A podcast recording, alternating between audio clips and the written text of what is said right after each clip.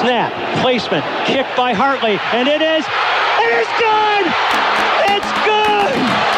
It's good!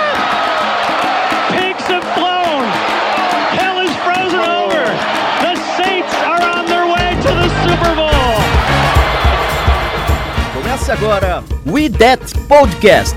Informação, opinião e bom humor na medida certa. We, we, we That Podcast. Olá, amigos! Estamos finalmente de volta após uma longa. um longo outono, né? Estamos no outono, vai ver, ver isso? Estamos no outono. Estamos de volta no seu reprodutor favorito de podcast para falar de quem? Do New Orleans Saints, novamente.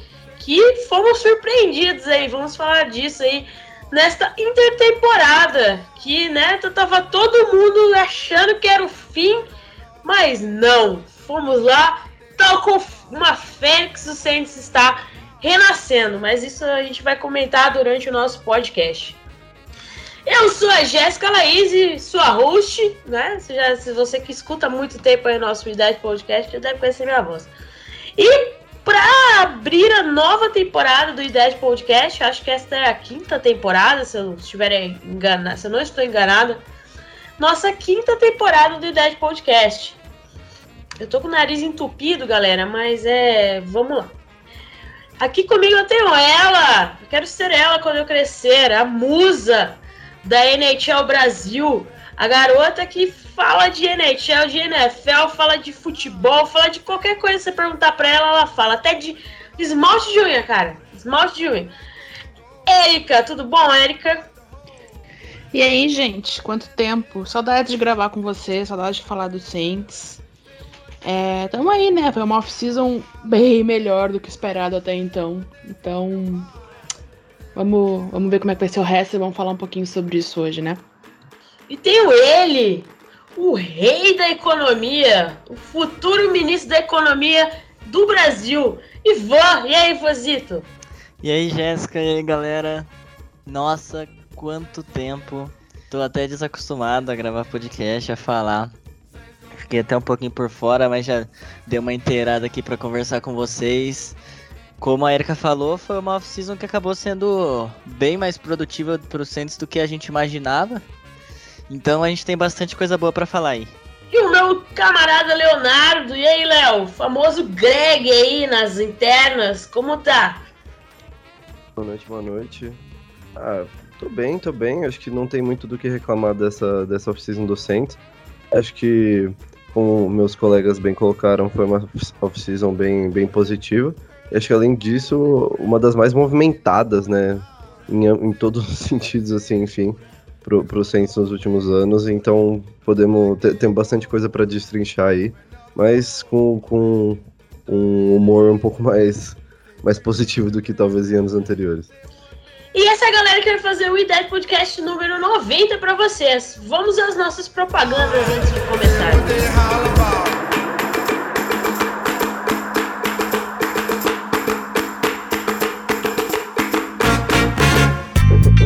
Ouça e compartilhe no YouTube, Spotify, iTunes e demais plataformas.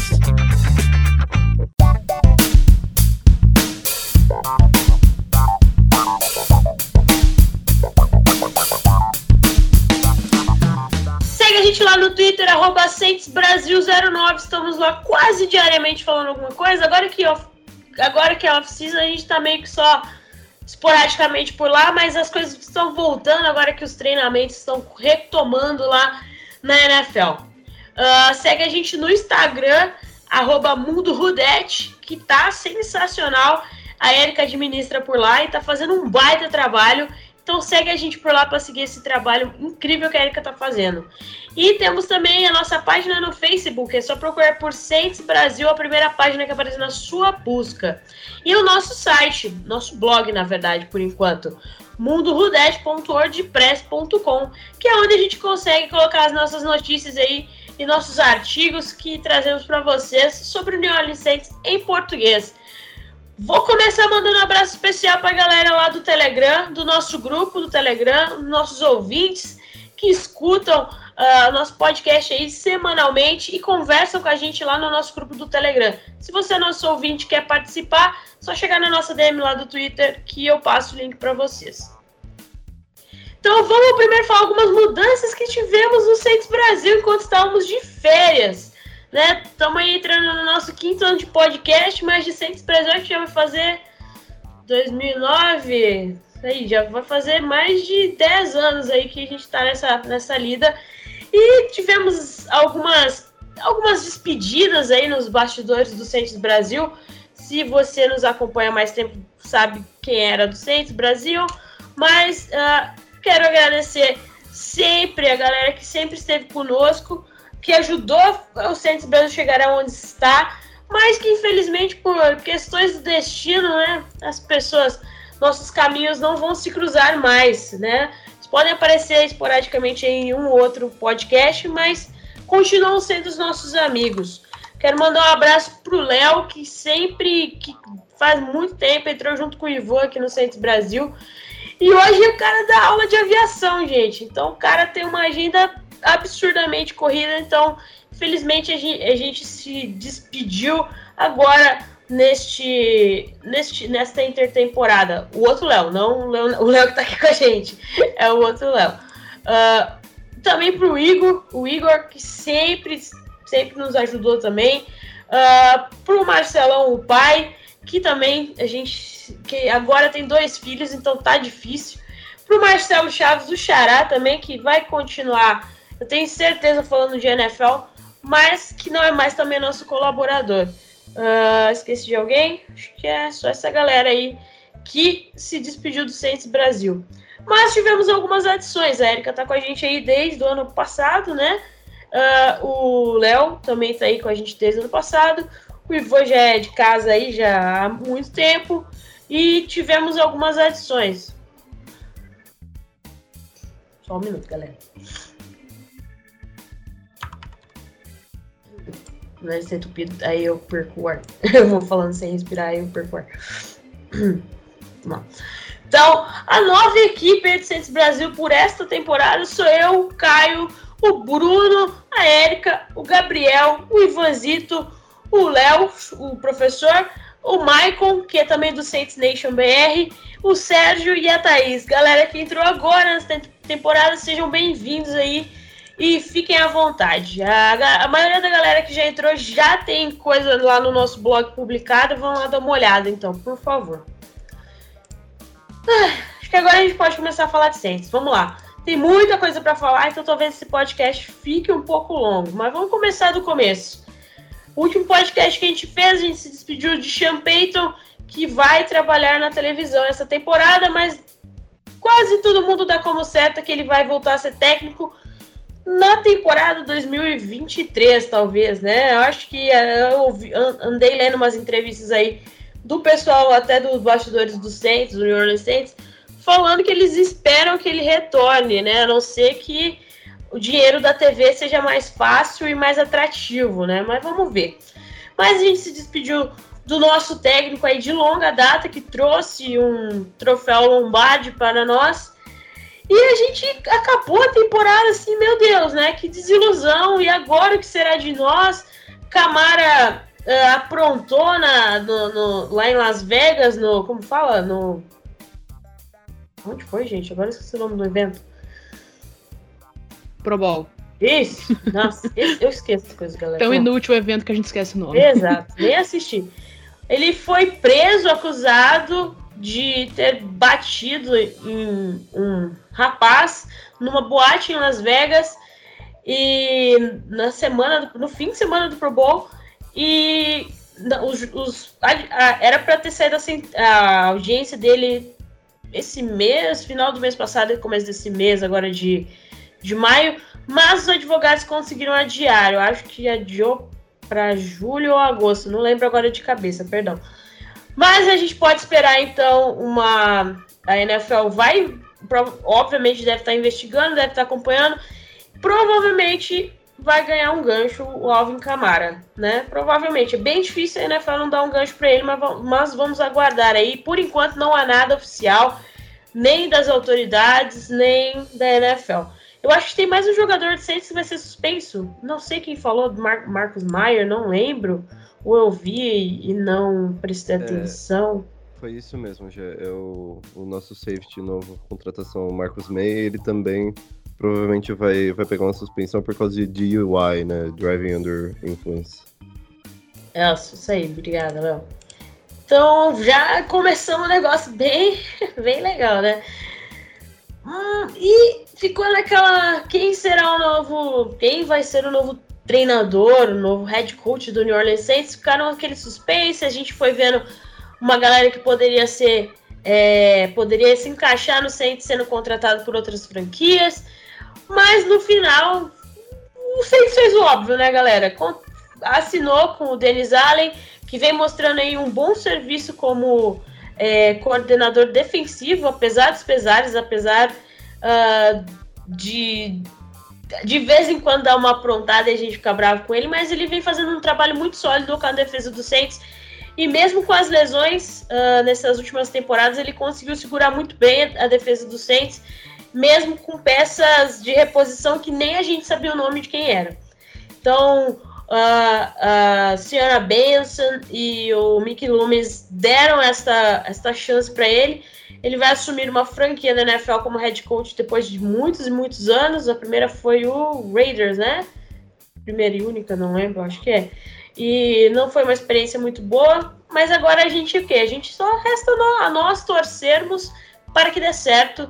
Porque o cara é de casa, já é acostumado com os jogadores, todo mundo ficou contente, alegre, que ele ficou em casa. E é, abalou as estruturas aí nessa, nessa intertemporada aí do draft pra frente, né? Uh, e só uma outra coisa que só uma coisa que eu acho que todo mundo lá no Centro Brasil ficou meio meio com o pé atrás foi porque vamos ter dois coordenadores defensivos, né? O Saints não quis escolher um só. Então, dois assistentes técnicos do Denis Allen foram alçados ao cargo de coordenador defensivo. Como isso vai funcionar? Não sei. Vai dar certo? Também não sei. Mas provavelmente quem vai continuar chamando a defesa é o Denis Allen, né? Eu aposto, eu aposto duas balinhas que o Denis Allen vai continuar chamando a defesa. Mas vamos ver, né? E Pete Carmichael aí vai continuar com a gente. Ele quase se aposentou, mas eu acho que conseguiram convencer ele a ficar mais um tempo aí com o Saints. Uh, alguém quer falar algo sobre o Denis Allen antes da gente começar o podcast? Eu sei que a gente vai falar das expectativas dele lá no final, mas só o que vocês acharam dele ficar ou não? Eu só acho que a gente não pode deixar de comentar a decepção que foi ele ter ido atrás do Deshaun Watson, né, durante essa off-season. É, para quem não sabe, fica aqui um aviso de gatilho sobre abuso sexual, é, o Deshaun Watson ele foi acusado por mais de 20 mulheres é, de violência e abuso sexual. É, e aí ele acabou desde antes disso acontecer, ele já queria sair do Texas, né? Aí ele acabou rolando um leilão para ele pela liga inteira. E os finalistas foram o Browns, que foi pra onde ele foi, o Saints e mais um time que eu não, não vou me lembrar agora, sinceramente. Era o Falcons. O Falcons, é? Não, não me lembro mesmo, assim. Eu apaguei na minha memória porque não, não é algo que eu gosto de lembrar. É, era o é, Falcons. Né? Era o Falcons. É, acho que e o Denis. É, não, só, só terminar. Acho que isso foi um dos motivos do. do. do. do Matt Ryan sair. É, do, do Matt Ryan sair de lá. Pode continuar. Sim. Não, eu só acho importante isso, assim. Tipo, a gente vai falar mais do Denis Allen depois. É, mas é importante botar isso em pauta também, que foi uma coisa que me deixou bem decepcionada. Claro, o, o Saints não é, não é não é muito novo a gente ter jogador acusado desse tipo de coisa no nosso elenco, infelizmente. para quem não sabe, o Carl Grandelson, é, esse é o nome dele. É, também tem uma passagem, inclusive foi preso por causa disso, mas enfim, eu só queria deixar isso registrado porque eu acho que é bem importante a gente mencionar também. Nunca fiz tanta promessa na minha vida pra esse não ir pro Saints. Meu Deus, eu, andar, eu iria andar ajoelhado daqui até São Paulo se ele não viesse pro Saints. Graças a Deus deu tudo certo, ele foi lá pro Browns e o Browns que segure o rojão aí. Por mim, ele pode ser suspenso por 50 temporadas que eu vou dar risada aí. Mas continuando aqui no Saints. Então vamos lá, galera. Ai, vamos começar com ele. O draft de 2022 do Saints. Que coisa maravilhosa esse draft, assim, ao meu ver, né? Depois vamos ver o que a galera acha. Um, é, a gente lá do Saints Brasil e as meninas lá do Flor do Superdome, que também tem a Erika e eu, fomos convidados pelo perfil oficial da NFL Brasil aqui no, no Brasil, NFL, NFL Brasil, lá do Twitter, uh, para fazer um mock draft que eles fizeram na semana do draft mesmo. E daí a gente do Saints Brasil ficou com uma escolha. E as meninas do, do, do Florida perdão, ficaram com a outra escolha de primeira rodada. Uh, daí a gente do Saints falou: ah, vamos de Chris Olave, vamos de Chris Olave. Botamos o Chris Olave lá. É, não, ou foi ao contrário, eu não lembro agora, é que eu tava nas duas decisões, então talvez eu tenha me embaralhado. Mas, mas foi assim: um escolheu o Chris Olave, a outra escolheram, uh, o outro perfil escolheu o Trevor Penning. E no final foi o que aconteceu. Acho que a gente só inverteu. As meninas, nós, as meninas, escolhemos o Chris Olave. E, e aqui no Centro Brasil a gente escolheu o Trevor Penning. E foi o que aconteceu, galera. Foi o que aconteceu. Mas pra gente chegar nessa segunda escolha do Saints aí, uh, que o Saints teve é, duas escolhas no primeira rodada, duas escolhas na primeira rodada do, do do draft foi um Deus nos acuda, né? Foi, uma, foi um negócio muito absurdo. Foi a sétima vez apenas que, na história da franquia, que o New Orleans Saints selecionou dois jogadores, dois jogadores no primeira rodada do draft da NFL.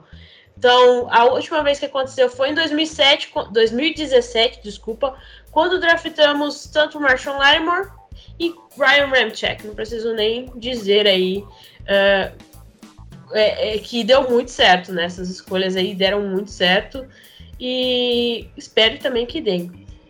Mas alguém lembra como foi a história das trocas aí da PIC? Das PICs? Bom, é, eu tava abrindo aqui enquanto você tava falando, só para lembrar exatamente. É, a gente fez uma troca com o Eagles, né, no qual a gente mandou é, a pick de número 18, que a gente originalmente tinha, mais uma, segunda, uma terceira rodada de 2022, né, desse último draft, e uma sétima rodada também de 2022, a nossa primeira rodada de 2023 e uma segunda rodada de 2024 pelas escolhas 19, 16 da primeira rodada desse draft e mais uma escolha de sexta rodada também desse draft. Todo mundo falou que o Eagles assaltou o Saints, o Eagles se deu bem, não sei o quê. Eu, eu acompanhei também, óbvio, eu tava acompanhando o draft, eu acompanhei o draft do Eagles e depois da galera comentando. O Eagles fez um baita draft, espero que dê certo aí pra eles, boa sorte. Mas, ao meu ver, não foi um assalto, considerando que conseguimos algo inédito. Saints draftou um wide receiver após, após todos esses anos aí, sem um, sem, após todos esses anos, só com o Michael Thomas, coitado aí. É, na tentando, é, o Michael Thomas tentando carregar o ataque aéreo nas costas. Mas vamos lá. Depois aí, vocês, a gente conversou isso bastante lá no grupo, mas o que, vocês acharam dessas trocas? Ivanzito? É, bom, eu vou até complementar o que o Léo falou, né, que teve essa troca do Eagles, e aí depois pra gente pegar o Chris Olavo, a gente trocou com o Commanders, né, que na verdade é, a gente trocou a pick 16, a 98, e a 120 pelo, pro, pro Washington, né? Pela pick 11, então, se, ou seja, foi bem caro, na verdade, né? Na, na, verdade, não tão caro assim, se for parar só por essa, né? Se for mais vendo assim, é, é um valor alto, né? Você subir assim para para pick número 11, que de fato foi a pick que o Marshall Lattimore foi selecionado em 17 também. É, mas foi por um cara que uh, o Saints queria muito e o Saints achava que não ia sobrar na pick 16 e provavelmente não ia mesmo. Meio controverso em si, mas no fim das contas o que dá para falar é que a gente conseguiu um baita jogador no Chris Olave, né? Todo mundo é, tem certeza que ele é um jogador muito talentoso, que tem um teto muito alto. Se vai valer ou não vai valer a as coisas das trocas, assim. Eu, eu fiquei um pouquinho assustado no início, mas como o Saints fez, acabou fazendo as escolhas certas, é, principalmente nessa primeira rodada, eu acho que foi, foi algo válido. É uma necessidade que assim, a gente chorava né, por wide receivers. O Saints é, trouxe agora um wide receiver bom, que com certeza vai usar o, o. Vai usar não, vai, sei lá, vai conseguir fazer a gente é, diminuir essa necessidade, né? Com certeza. Depois veio outra coisa na off-season aí que a gente vai falar ao longo do, do, do, podcast. Mas a questão é que ele tem características diferentes do Michael Thomas. Ele vai completar o jogo do Michael Thomas, um em cada lado do, do campo. E é um grande talento, é um, um jogador que desde o começo aí da sua carreira na, na na faculdade ele já era um jogador badalado, de Ohio State, né, para variar. Então a gente pode esperar muita coisa do, do Chris Olave, que ele vem para contribuir já desde o começo. Então, apesar do preço ter sido um pouco alto, eu acredito que era um risco que se valia correr sim. Eu acho que a gente precisa esperar para ver essa questão de risco, porque o draft é uma ciência que não é exata, sabe? Pode ter sido caro subir e trocar para ter outra escolha na primeira rodada e tudo mais. Mas é, é o que o Bo falou, tipo, foram escolhas certas, sabe? É... A gente precisa ver como é que vai ser o jogo do, dos dois jogadores, como é que vai. Como é que o, o técnico vai aproveitar eles e tudo mais assim. Então, antes de é claro que é trabalho da, da imprensa e tudo mais, tipo, da, da nota para draft e criticar ou não as, as situações e tudo mais. Mas draft é uma coisa muito complicada de tu analisar sem antes ver a reação dos caras no, no campo e ver como eles vão se encaixar com o resto do time, que também é algo bem importante, né? Então, eu fiquei muito animada, especialmente com essa primeira rodada, é, com o draft do Saints, uma animação que ano passado eu não tive. É, e eu, eu acho que o Saints é muito capaz de fazer um draft sem com um draft bom com poucas escolhas. A gente já viu isso outras vezes também. Então eu não fico preocupada assim, tipo, em, em ah, não vai ter escolha de primeira rodada ano que vem, ou alguma coisa assim, sabe? Eu particularmente não fico. Eu já vi o time fazendo drafts muito bons com, tipo, cinco escolhas, sabe? E não. E, e, e os jogadores destaques não sendo de primeira rodada. Então eu eu acho que foi um preço bom a ser pago, foi um preço alto a ser pago, mas eu não vejo tanto problema assim quanto outras pessoas, outros jornalistas que a gente viu, que a gente viu por aí pensam, sabe? Eu concordo muito com tanto que o Ivan quanto o Eric falaram que é, foram as escolhas certas. Acho que eu, pelo menos, nunca tinha assistido um draft do Saints, do Saints no qual eu tinha gostado tanto das escolhas, das duas primeiras escolhas. Enfim, tinha concordado tanto, enfim. Porém, eu acho que são. É, claro, aí nesse caso eu tenho uma opinião um pouquinho diferente dos dois. Eu acho que dá para você gostar das escolhas é, é, e não gostar da troca em si. Claro, é, não foi isso que eles falaram, mas enfim, eu gostei das escolhas como eles, mas não como eles. Eu não gostei da, das trocas. Eu acho que a gente pagou muito para subir e eu, eu sou uma dessas pessoas que se preocupa um pouco com a questão do, dos assets, da, das escolhas é, futuras, enfim. É, também sei que o, o, o, Saints teve sucessos com, com drafts com menos escolhas no, no passado e sem dúvida isso é algo que joga a favor e é algo que foi considerado na hora de fazer essas trocas com certeza absoluta.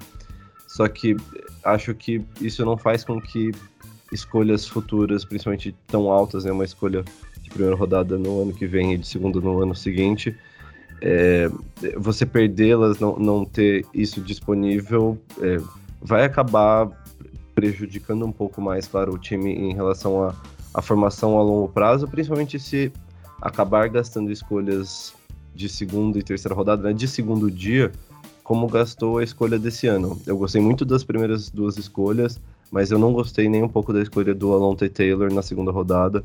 Acho que foi, foi um reach, é, não, não tem muito o que falar. Ele estava cotado para ser terceira ou quarta rodada. E também não acho que era exatamente uma posição que a gente tinha uma necessidade muito grande, cornerback. Claro, a gente sempre precisa de mais cornerbacks, eu não, não debato essa questão. Mas acho que você poderia buscar um cornerback, sim, já na quarta, quinta rodada e talvez buscar uma posição que tivesse mais necessidade para o time nesse momento, como um defensive tackle ou como um tight end nessa segunda rodada. De novo, gostei muito da primeira rodada dos jogadores e acho que eles vão contribuir imediatamente, mas ainda fico com o pé atrás um pouquinho em relação a essas duas outras questões. Então vamos lá, falar desse draft. Uh, como a gente já falou, Chris Olave foi a primeira escolha do Saints, a escolha número 11. E nessa mesma rodada, nessa primeira rodada do draft 2022, saíram um, dois, um, dois, três, quatro, cinco wide receivers. É, só pra gente ver que era ah, um wide receiver, a galera que ia draftar antes do Saints não ia pegar. Mentira. Falcons draftou antes do Saints, a primeira escolha deles também foi um wide receiver. O Jets draftou antes do Saints, a primeira a escolha de primeira não, né? A, eles tiveram várias escolhas, mas o draft, o Jets que draftou antes do Saints também uh, escolheu um wide receiver, inclusive é, o wide receiver que era parceiro do Chris Olave lá em Ohio State. Uh, e de, o Saints draftou depois do, Jet, do Jets, foi um wide receiver. O Lions draftou depois do Saints, também era um wide receiver e também foi um wide receiver. E os rumores de que o, o Lions queria subir antes do Saints para pegar o Chris Olave, mas aí o Saints fez o que fez e foi desse jeito a ordem. Eles pegaram o wide receiver de Alabama. E o último o wide receiver escolhido foi pelo Titans, lá na 18ª escolha, uh, um wide receiver de Arkansas. Uh, então, vocês verem que, apesar do, da, das maiores escolhas dessa primeira rodada ter sido da defesa, uh, a gente viu que a galera estava mesmo precisando de wide receiver e foram atrás e pegaram os melhores talentos aí que tinham disponíveis uh, durante suas escolhas. Mas vamos lá, falar do Saints. Chris Olave, wide receiver, Ohio State. Uh, primeira escolha do Saints, número, escolha número 11 da primeira rodada. Uh, o Saints, cara, a gente já falou aqui, tava precisando muito de um wide receiver. Né? Muito, muito. O Olave ficou de 2018 a 2021 em Ohio State, Ohio State, que é o sub-20 docentes, a gente sabe disso. Que, né, não precisa nem falar, acho que nem sei. Eu acho que tem mais jogador de Ohio State do Saints do que de qualquer outra universidade. Acho que é, isso é real, é, essa estatística é real. É, o Saints é o, é, é o, time da NFL que mais drafta mais drafta jogadores de Ohio State aí. É, e o mais notável aí, Michael Thomas, né? Não precisamos nem falar nada. Uh, inclusive, Michael Thomas, que também era de Ohio State, mas foi draftado lá em 2016, então vamos ver o que essa duplinha vai fazer conosco. E aí, galera, o que, que vocês acharam dessa escolha aí de Chris Olave. Eu, particularmente, a hora que eu vi a escolha, eu dei pulos de alegria. Eu falei, mentira, que deixaram draftar um wide receiver. Podem começar aí.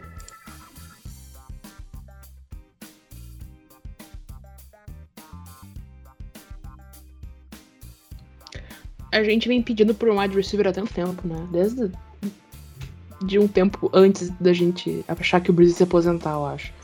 É, eu gostei muito, eu já falei que eu gostei muito dessa escolha. É, é, quem a gente escolheu, tanto. Ou eu não me lembro também se foi no Flor ou se foi no Saints Brasil, eu não me lembro mesmo também. É, então é, era muito importante o Saints é, se. É, como é que chama? Se reforçar nessa posição de wide receiver. Porque só Deus sabe como é que vai voltar o Michael Thomas. É, a gente vai falar mais depois também sobre essa posição de wide receiver durante a free agency também, imagino. É, e, mas era muito importante a gente ter outra pessoa para contar além do Michael Thomas e além dos wide receivers que já estavam no Saints, que não são ruins, mas pelo amor de Deus, a gente não pode depender de dos nomes que estavam no Saints para para jogar, né? Para jogar numa, numa qualidade alta como a gente espera, digo. É, então foi uma foi, um, foi uma baita escolha para mim. Para mim não, não, tinha, não tinha outra posição para escolher que não fosse ou era wide receiver ou era, ou era linha ofensiva e a gente conseguiu tinha as duas escolhas, então escolhemos os dois. Eu só quero deixar também aqui rapidinho o absurdo que é que o Chris Olave é de 2000. Então a gente já tem jogadores do, de 2000 na, na NFL e isso tá me deixando me deixando me sentir triste. Tá? Velho, velho. A gente tá velho. É somos idosos. Não, só pra vocês verem aqui uma estatística legal que tem na página do Saints. E também ah, lá no nosso, nosso blog, mundorudade.wordpress.com, ah, temos ah, um artigo feito pela Thaís falando sobre essa classe aí de draft do New Orleans Saints, para vocês conhecerem mais a- um pouquinho mais os jogadores selecionados.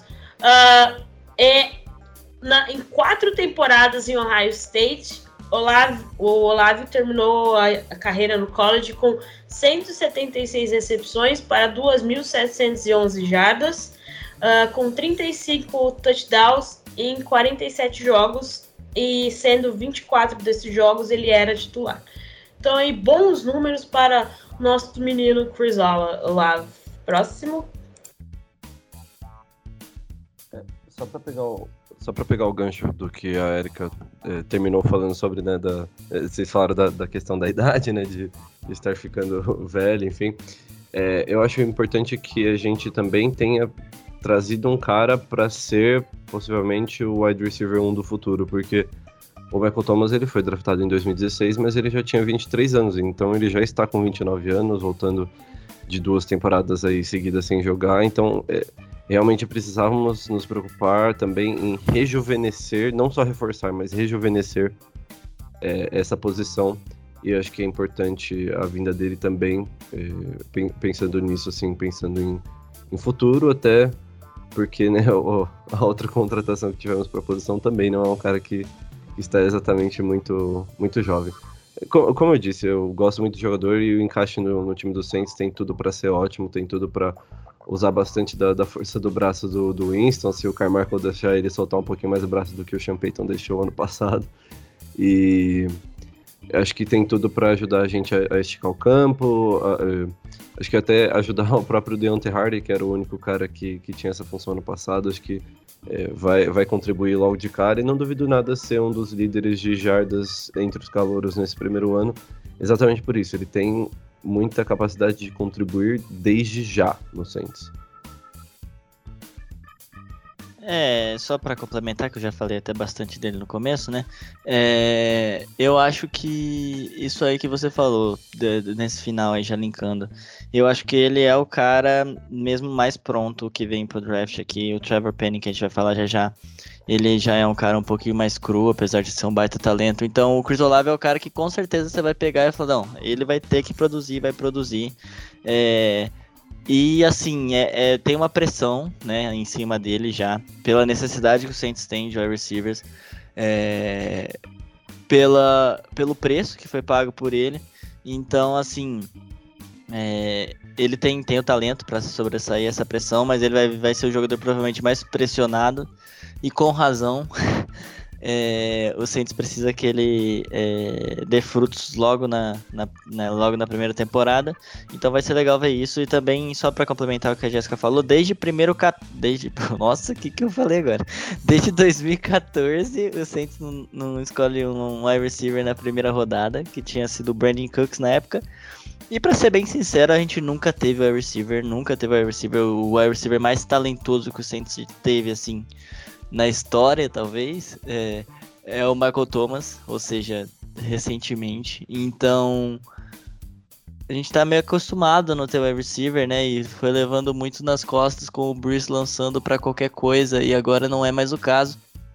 Porque a gente não tem mais um QB que vai fazer qualquer wide receiver ser muito bom. Então a gente precisa de talento e o Saints foi, foi bem atrás disso. Só um último detalhe do Chris Olave é que ele escolheu a número 12, né? A jersey número 12, que era. que acho que é o último, último jogador importante a usar foi o Marcus Colston. Então, uma pequena pressão aí também, talvez, eh, vindo de outro ângulo, né? E, e, até pegando agora o gancho da Erika, até teve um que usou nesse meio tempo que foi o Callaway só por uma temporada há dois anos atrás, não o ano passado, mas no primeiro que ele, que ele havia chegado no Saints. E nesse primeiro ano que ele havia chegado no Saints não deu muito certo. Vamos esperar que, que o Lave tenha outra sorte. Mas claro, jogadores de calibres totalmente diferentes, né? Deus nos abençoe e nos proteja. A outra, a segunda escolha ali da primeira rodada do Saints foi a escolha 19, o offensive tackle de Northern Iowa, Trevor Penning. Uh, muitos especialistas aí disseram que ele tá muito cru, que não serve ainda para NFL, que Saints né, podia ter escolhido outros, que tinham outros nomes aí disponíveis durante a escolha. Porém, a gente sabe que o Saints gosta principalmente de moldar, principalmente jogadores de defesa, uh, ao, seu, ao seu estilo de jogo. Eles gostam de fazer isso. A gente vê isso em várias outras escolhas de defesa, uh, que o, o Denis Allen gosta de fazer isso. Então, aguardar para ver. Uh, sobre o Penning, ele em 2021 ele foi um, uma é, ele foi selecionado para o FCS All American, que é dado, né, um prêmio dado lá para a conferência que ele joga.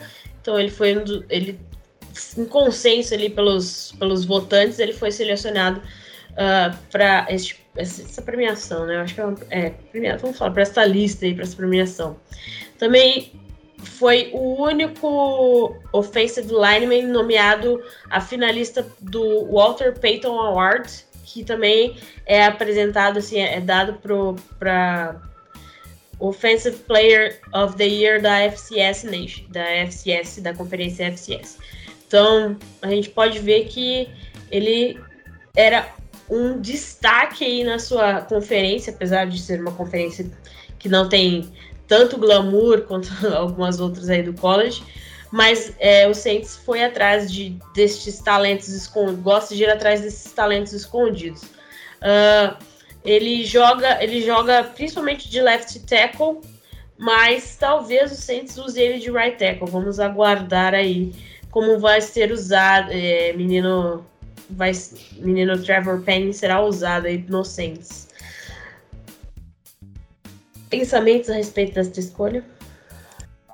Então, já, é, eu tinha a, a, impressão de que ele pudesse ser usado também é, na direita e talvez o, o Ramchek pudesse mudar para a esquerda pela questão da experiência e tal, mas pelo que eu vi das entrevistas, é, é, dessas primeiras entrevistas aí do, do staff do Saints em relação a ele, a, a ideia é manter ele e o James Hurst competindo pelo, pela posição de left tackle mesmo para não mexer mais na, na linha ofensiva e manter o, o, o Ramchek na direita.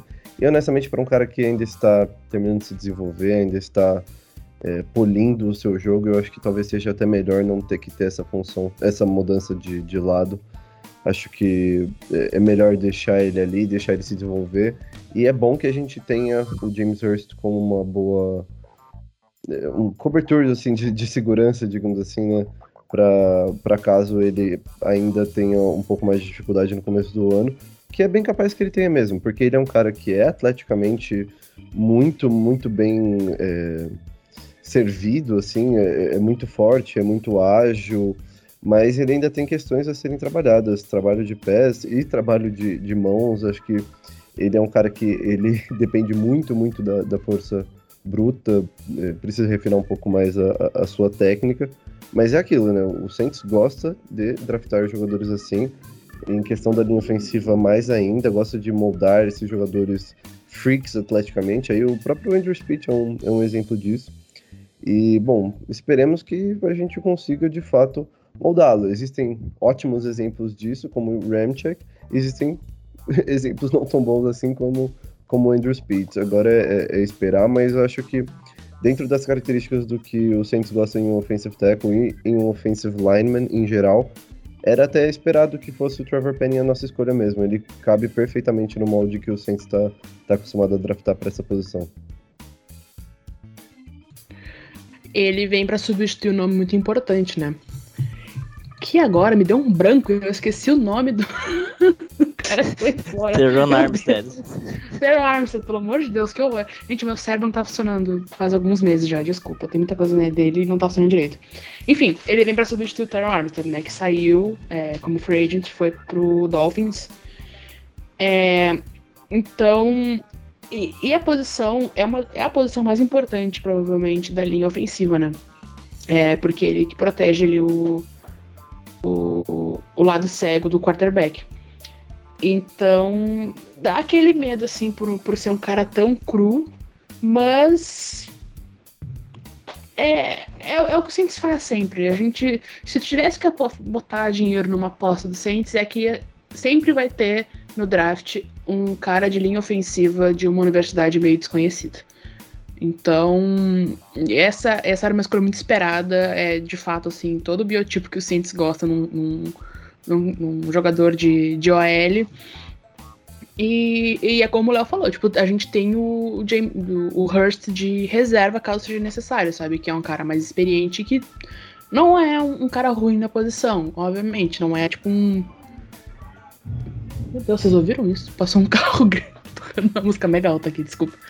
É, não é um cara. O James, o James Hurst não é um cara que é elite, digamos assim, não é um Teron Armstead da vida, mas é, é um cara bom de ter ele na reserva.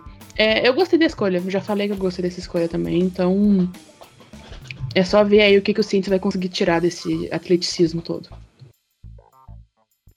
É, a escolha do Trevor Penning, ela acaba sendo, como vocês bem falaram, é, previsível. E é um projeto, mas não tanto projeto, porque o Saints tem certa urgência para essa posição, depois que o Assim, o a diferença do Armstead para quem substituía ele sempre foi gritante, né? E assim, como a Erika falou, é uma posição muito importante, né? Por proteger o lado cego do quarterback. Então, é, é algo que a gente sente quando a gente vê que é, é uma posição que faz muita diferença. Tanto que é a mais bem paga, né? Dentre os a linha, na, da linha ofensiva e tal, na verdade uma das posições mais bem pagas da liga. É, então a importância é gigantesca. E até por isso o Saints não é, é, Foi por isso que o Armstead saiu. O Saints tem problemas com o salary cap. É, apesar da gente sempre conseguir se virar, mas a gente não consegue pegar e dar um contrato gigante aí para todo mundo. De ter que fazer essas escolhas. O Armstead era um cara que já estava. Já está relativamente velho, né? Sofre com problemas de lesões. E o Saints teve que apostar suas fichas em um novato, que a gente vai conseguir ficar uns aninhos aí sem pagar ele. É... E é um jogador com um enorme potencial, mas que ainda tende a ser, tem, que, tem que ser lapidado. A gente tem que pensar nisso. É, mas, é, mas é um jogador que provavelmente vai ser jogado aí. É, aos leões se for necessário, caso aconteça alguma coisa. O jogador de OL é uma posição, são posições muito rotativas ali. O James Hurst é um jogador que sabe jogar de guard, assim, então, caso de alguma lesão de guard, o provável é colocar o Penny no tackle mesmo e puxar o, o Hurst para cobrir. O Hurst é o nosso tapa-buraco, né? O Saints sempre costuma ter um tapa-buraco legal na OL. Teve uma época, acho que era o Kellemet, depois o Hurst. Sempre tem um cara assim. E dessa vez é o, é o James Hurst, o cara da vez, um cara ok. Então, é, foi a escolha certa, mais uma vez, assim. Independente se vai virar ou não, a gente sabe que no draft o, o Saints fez a escolha que devia ter feito. Teto muito alto, mas vamos ter que ter um pouquinho de paciência com ele. Próxima escolha de Saints eu achei a mais interessante, assim, em questão de jogador em múltiplas funções antes de deixar a sua função no college. Foi o Alan, Alan Ty Taylor, cornerback, cornerback de Tennessee. Aquele uniforme laranja horroroso, horroroso, horroroso. Mas não vou falar mal de Tennessee porque Camara veio de Tennessee, né? Então, beijos, abraço, Tennessee. Nada contra, inclusive tem amigos que torcem. Uh, ele foi escolhido na segunda rodada com a pique 49. Como eu falei. Uh, uh, oh, meu Deus, vamos lá. Vamos lá. É, Taylor, o Taylor jogou. Começou sua carreira em Tennessee como wide receiver, mas em 2018 ele foi trocado para cornerback. Uh, então. Vai ser interessante ver essa agilidade, um cornerback que tem uma agilidade de wide receiver aí uh, jogando no Saints. Ele teve 162 tackles com 4 interceptações e 19 passes defendidos. Uh, tem mais estatísticas aqui também. Ah, quando ele tava no, ele começou no high school como quarterback e, come, e depois foi pro college. É o que a gente vê bastante, né? Uh, jogadores que são destaque no college como quarterback, às vezes não tem tanto fôlego para chegar como ser quarterback no, no college e são transferidos para outras, outras posições. Então, no college ele tentou começar como wide receiver e agora foi para e foi para defensive back no training camp do seu freshman year aí. Em quatro temporadas em Knoxville, achei esse nome maravilhoso. Taylor jogou 45 jogos, sendo 31 vezes, é, sendo em 31 deles uh, starter ou titular, né? E terminou com 162 tackles, sendo 115 solo, uh, um split sack, 5 stops for loss, 3 fumbles forçados, um fumble recuperado para touchdown, 4 interceptações, uh, um retorno de 56 jardas para touchdown e um punch bloqueado. Então, eu acho que vai ser interessante ver uh, a gente estava precisando de cornerback, assim, não loucamente, mas é sempre bom dar uma, dar uma reforçada, né, neste setor que a gente sofre um pouquinho do Saints. E eu achei uma escolha interessante. Quero ver aí uh, como vai ser desenvolvido o menino Taylor nesta, nesta, nesta off-season, no, no, training camp das, do Saints. O que, que vocês acharam? Bom, é, como eu tinha comentado antes, é, essa foi a escolha que eu, de fato, não gostei. É, acho que ele é um cara que fisicamente ele se encaixa no, no molde realmente do que o Saints normalmente gosta. É, pelo que foi dito nas entrevistas, é um cara que vai vir para jogar ali no, no Nick ou no Dime ali, ajudar o, o CJ Gardner Johnson nessa função. Mas é que eu realmente acho que não era uma necessidade assim muito muito grande do time. Você tem né, PJ Williams que joga por ali várias vezes, você tem o Bradley Roby que apareceu por ali é, também também algumas vezes. E, e, e, o próprio CJ DJ é um cara muito, muito confiável, então eu não gosto de ter gastado uma, uma escolha de segunda rodada aqui, principalmente até por ser um cara que estava cotado para sair bem, bem mais baixo, assim, é, é, entendo, tinha gente, por exemplo, que dizia que o Penny deveria ter sido escolhido um pouco mais baixo, ou até o Olave um pouco mais baixo, mas era pouca coisa, era questão de 5 ou 10 escolhas para baixo. Mas na questão do Alonte Taylor, do Alonte Taylor era coisa de duas rodadas, então é, eu não gosto nem um pouco do, do valor, acho que tinha que ter sido um cara que fosse chegar e já já brigar por uma função maior no time nesse momento. E, assim, na minha visão, é, a posição que a gente mais precisava de, de um cara para complementar o grupo era de defensive tackle. Acho que ao lado ali do Onyemata falta, falta mais um cara e eu fiquei sentindo falta. A gente até chegou a pegar um defensive tackle depois, acho que foi na sexta rodada, se eu não me engano, na sexta ou na sétima. Mas não preferia que tivesse sido invertido. Acho que o grupo de defensive back já estava bem mais recheado, e principalmente com a adição do, do nosso safety que veio depois aí, logo depois do draft. Acho que mostrou que essa escolha, não sei, eu acho que ele não vai jogar muito nesse primeiro momento, nesse primeiro ano, e acho que é, preferia um cara que fosse é, ajudar mais nesse primeiro momento, já que essa parecia ser a ideia desse draft, né? Enfim, achar caras que fossem contribuir é, meio desde de agora, mesmo o Penny sendo um cara mais a ser moldado, mas com certeza já vai, já vai participar desde, desde o começo. Né? Bom, o Alonte Taylor, ele é uma escolha, como o Léo bem disse aí, que é, pode ser provavelmente a mais contestada, porque foi um reach mesmo, a gente poderia pegar ele mais tarde. É, e é até um pouco confuso com a, as atitudes que os Saints vem tendo desde o início da off-season. É, de ser um time que quer competir agora, a gente ainda assim segue com necessidades é, de elenco para defensive tackle e de tight end, é, titular mesmo. Então, assim, o Saints poderia ter escolhido um cara que contribuiria mais nesse momento mas a gente preferiu dar uma um tiro no escuro e escolher um projeto na segunda rodada. Jogadores de segunda rodada muitas vezes já chegam contribuindo bem, na verdade, com certeza. Então, assim, a não ser que seja alguma coisa que você tem muita necessidade ou, ou que você pensa, o Saints pode. Ele de fato ele tem um, um teto muito alto, até por conta do que a Jéssica comentou aí, de ele não, não jogar, né, desde o início, assim como é, um, um defensive back, ele tem uma.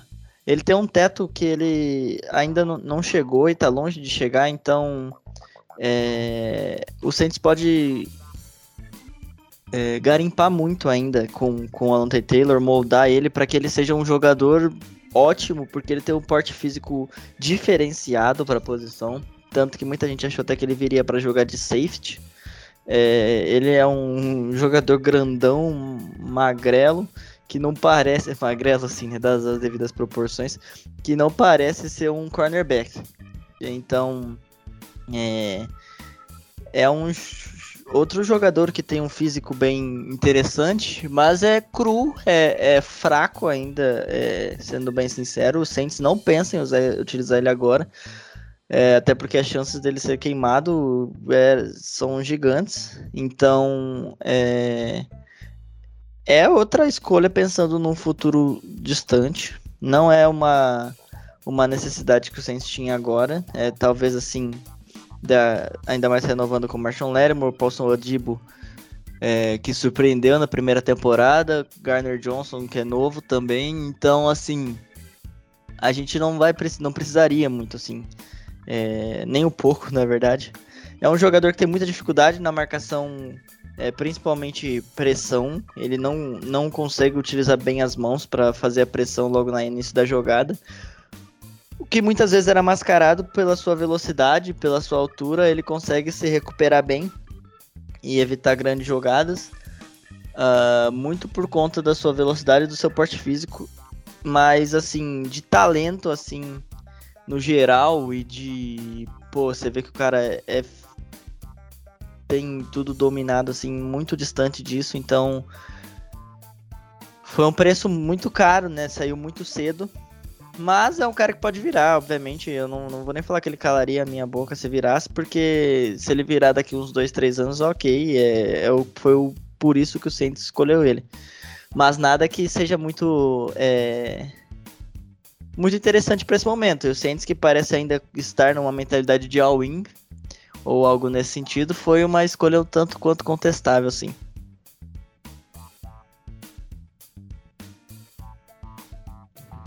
É, eu admito que a partir agora dessa segunda rodada eu não conheço muito dos jogadores, eu não vou, não vou falar, não vou tentar enganar aqui, mas lendo sobre ele, é, sobre o Lonte Taylor, eu vi que, primeiro, quando eu tava fazendo as artes para subir no Instagram, por exemplo, tinha muita confusão entre ele ser safety ou cornerback. Tanto que eu coloquei ele como defensive back, né, que acaba englobando tudo ali pro fundo do campo. É, então, é, é eu, eu, eu, pode ser ignorância minha, mas pode ser um cara que pode jogar na, nas duas posições, né? E outra coisa que eu tava lendo agora é que ele é um jogador excepcional, segundo o que eu li, de special teams. E a gente teve uma perda muito grande do Justin Hardy, que era um jogador muito importante, muito importante no nosso special teams. Então, quando vê, ele pode fazer a diferença nesse aspecto no time, enquanto ele ainda é, como vocês falaram, ele é cru, ele ainda não tem uma qualidade muito boa, precisa melhorar em vários aspectos. Então, não sei. Não, não tenho uma opinião formada sobre ele, então eu acompanho a opinião de vocês aí. É, só para comentar o que a Erika falou, isso realmente é, é a verdade, foi um ponto que nem eu nem o Ivan tocamos. Ele realmente é um jogador que se destacou bastante no Special Teams, então é, esperemos que ele possa contribuir desde o primeiro momento. É, nessa área, né? Pelo menos. A gente draftando kicker nessa. E long snapper. Long snapper nesse draft. Quem sou eu para falar, né? Quem sou eu para falar de cornerback? Pra jogar. de draftar cornerback para jogar no Special Teams. Sendo que teve time aí que draftou long snapper e kicker. Acho que kicker, né? Mas long snapper eu lembro que sim. É, não, long snapper não, desculpa. Punter draftaram um punter E nem era o Panther que todo mundo achou que ia ser draftado. Então deixa pra lá. Agora, a próxima escolha do Saints foi o DeMarco Jackson, linebacker de Appalachian State. Jackson uh, foi o Sun Belt Conference Defensive Player of the Year em 2021 e participou do Reese Senior Bowl em 2021. Uh, vamos a algumas estatísticas dele. Deixa eu achar aqui que eu perdi. Aqui. Em quatro temporadas, ele terminou sua carreira no college com 296 tackles, 34 paradas, tackles for loss, né? 11.5 sacks, 3 interceptações, 14 passes defendidos, uh, uma, um fumble recuperado, um fumble forçado e um touchdown, no retorno de um punch bloqueado. Ele jogou 53 jogos, sendo 32 vezes, sendo ele, ele sendo titular, incluído 29 jogos diretos. É, ele jogou 29. Ah, sim. É, ficou meio complicado. 20, 29. É, é, 29 jogos diretos, assim, até o fim da sua carreira no college. Uh, foi o único jogador do FBS com mais de 200 tackles e 25 tackles for loss em 2020 e 2021, com as duas temporadas. Uh, com as duas temporadas uh, combinadas. Eu estou engasgando, galera, que eu estou lendo o bagulho em inglês e tendo traduzido na minha cabeça ao mesmo tempo. Então eu me confundo às vezes, foi mal. Mas essas são as, as as características aí, as, os números do nosso novo jogador, do nosso novo linebacker. E se você for no site do Saints, é um jogador que tem mais coisas que o Saints colocou lá no Conheça a Classe, sabe? É o jogador que tem mais referências, assim, mais curiosidades, digamos assim, que o Saints colocou ali no site. Então, pra você ver que o Saints estava empolgado a hora que draftou este menino de Appalachian State. Pensamentos a respeito dele? Pelo que eu vi, assim, eu também não conheço muito sobre o jogador, para ser sincero. Mas o que eu vi sobre ele é que ele é, tem, digamos assim, um, um, um, bom. Como posso dizer? Bons instintos, né? De, de chegar até a bola, de, de é, conseguir achar o, os espaços certos para atacar. E é um cara que ele consegue é, reagir rapidamente, tem uma habilidade boa, então ele é um cara que acaba sendo bastante útil também em special teams por conta dessa, dessa habilidade rápida de, de reação, essa agilidade dele, é, e é provavelmente onde ele vai mais, mais ajudar nesse primeiro momento. Eu imagino que, que vai ser nos special teams mesmo. E, enfim, com a aposentadoria do Craig Robertson, que aconteceu nessa, nessa off-season, é, era importante trazer mais um, mais um linebacker que fosse especialista é, nos times de especialista, então creio que ele pode ajudar bastante de, de, logo de cara nisso. Mas de resto, não, não vejo ele tendo muito impacto é, no, no corpo de linebackers por si só. Me... Nossa, foi mal, eu perdi o, o, mouse aqui, não tava conseguindo achar para tirar do mudo, mas enfim. É, eu também não conheço muito sobre o, o de Marco Jackson, é, mas eu gosto sempre que a gente drafta linebacker, porque a gente sofre bastante, então tendo caras aí pro depth, e ele vai, vai agregar bastante no special team também, né? Legal que o Saints fez um draft legal. Não sei se pensando nisso, mas que vai contribuir bastante no, no time de especialistas. E que foi uma que o Saints perdeu por jogadores importantes e que pode ser uma posição e que, e que são é, é um time, né? O time de especialistas em si é um, a parte do time que fez muita diferença, né? E que o Saints se destacou muito positivamente nos últimos anos. Então é importante a gente ter caras de alto nível ali para seguir é, se destacando nesse lado da bola também. Eu não sei se foi comentado, porque eu tive que dar uma, uma saidinha rapidinho aqui, mas é, a única questão para mim da, dele, de, de a gente ter levantado um linebacker é que meio que excluiu a possibilidade da gente. Excluiu não, mas tipo, deixou bem claro que o Saints dificilmente vai assinar de novo com, com o Alexander, né? Que é free agent. E é uma pena isso, pelo menos até agora, o dia da, da gravação desse podcast, não, ele não assinou. Um, Então, nesse sentido, assim, é uma pena, porque é um cara que eu gostava muito. Mas, de resto, eu não consigo opinar também, como eu já falei, eu não conheço esses próximos jogadores que a gente tá falando. É, Érica, se, se te consola, digamos assim, um pouquinho, acredito que a chegada dele talvez não influencie tanto nisso, porque mesmo os momentos que ele ficar em campo como linebacker, ele é um cara que é mais contra a corrida do que contra o passe. É, tem, tem mais efetividade nessa parte do jogo. E o Con é o contrário. Então, é, acho que ainda tem uma possibilidade lá, razoável, não sei se boa, mas pelo menos razoável do, do Saints reassinar com, com o Con, porque, enfim, são, são características um pouco diferentes. Acho que ainda tem essa, essa esperança um pouco por, por causa disso, enfim. Mas é, acho que esperemos agora para ver se o Con vai, vai voltar mesmo ou não. Eu vi que o Jets estava interessado nele, mas não chegou a assinar nada ainda. E o último e o último jogador draftado pelo Saints foi o militar. Olha que coisa, Saints aí inovando. Foi Jordan Jackson, defensive tackle de Air Force, ou seja, um cadete do ar aí, uh, draftado pelo Saints. O Saints é, já draftou jogadores de 174 colleges ou universidades diferentes. Então fica aí a, estatística, a curiosidade. Um, só um minuto. Pronto. Aqui. Em quatro temporadas, Jackson jogou 49 jogos e terminou sua carreira no college com 140 tackles, 15, ponto, 15 saques e meio, uh, para perdas de 137 jardas, segundo uh, na história da, da AF, da Air Force, né?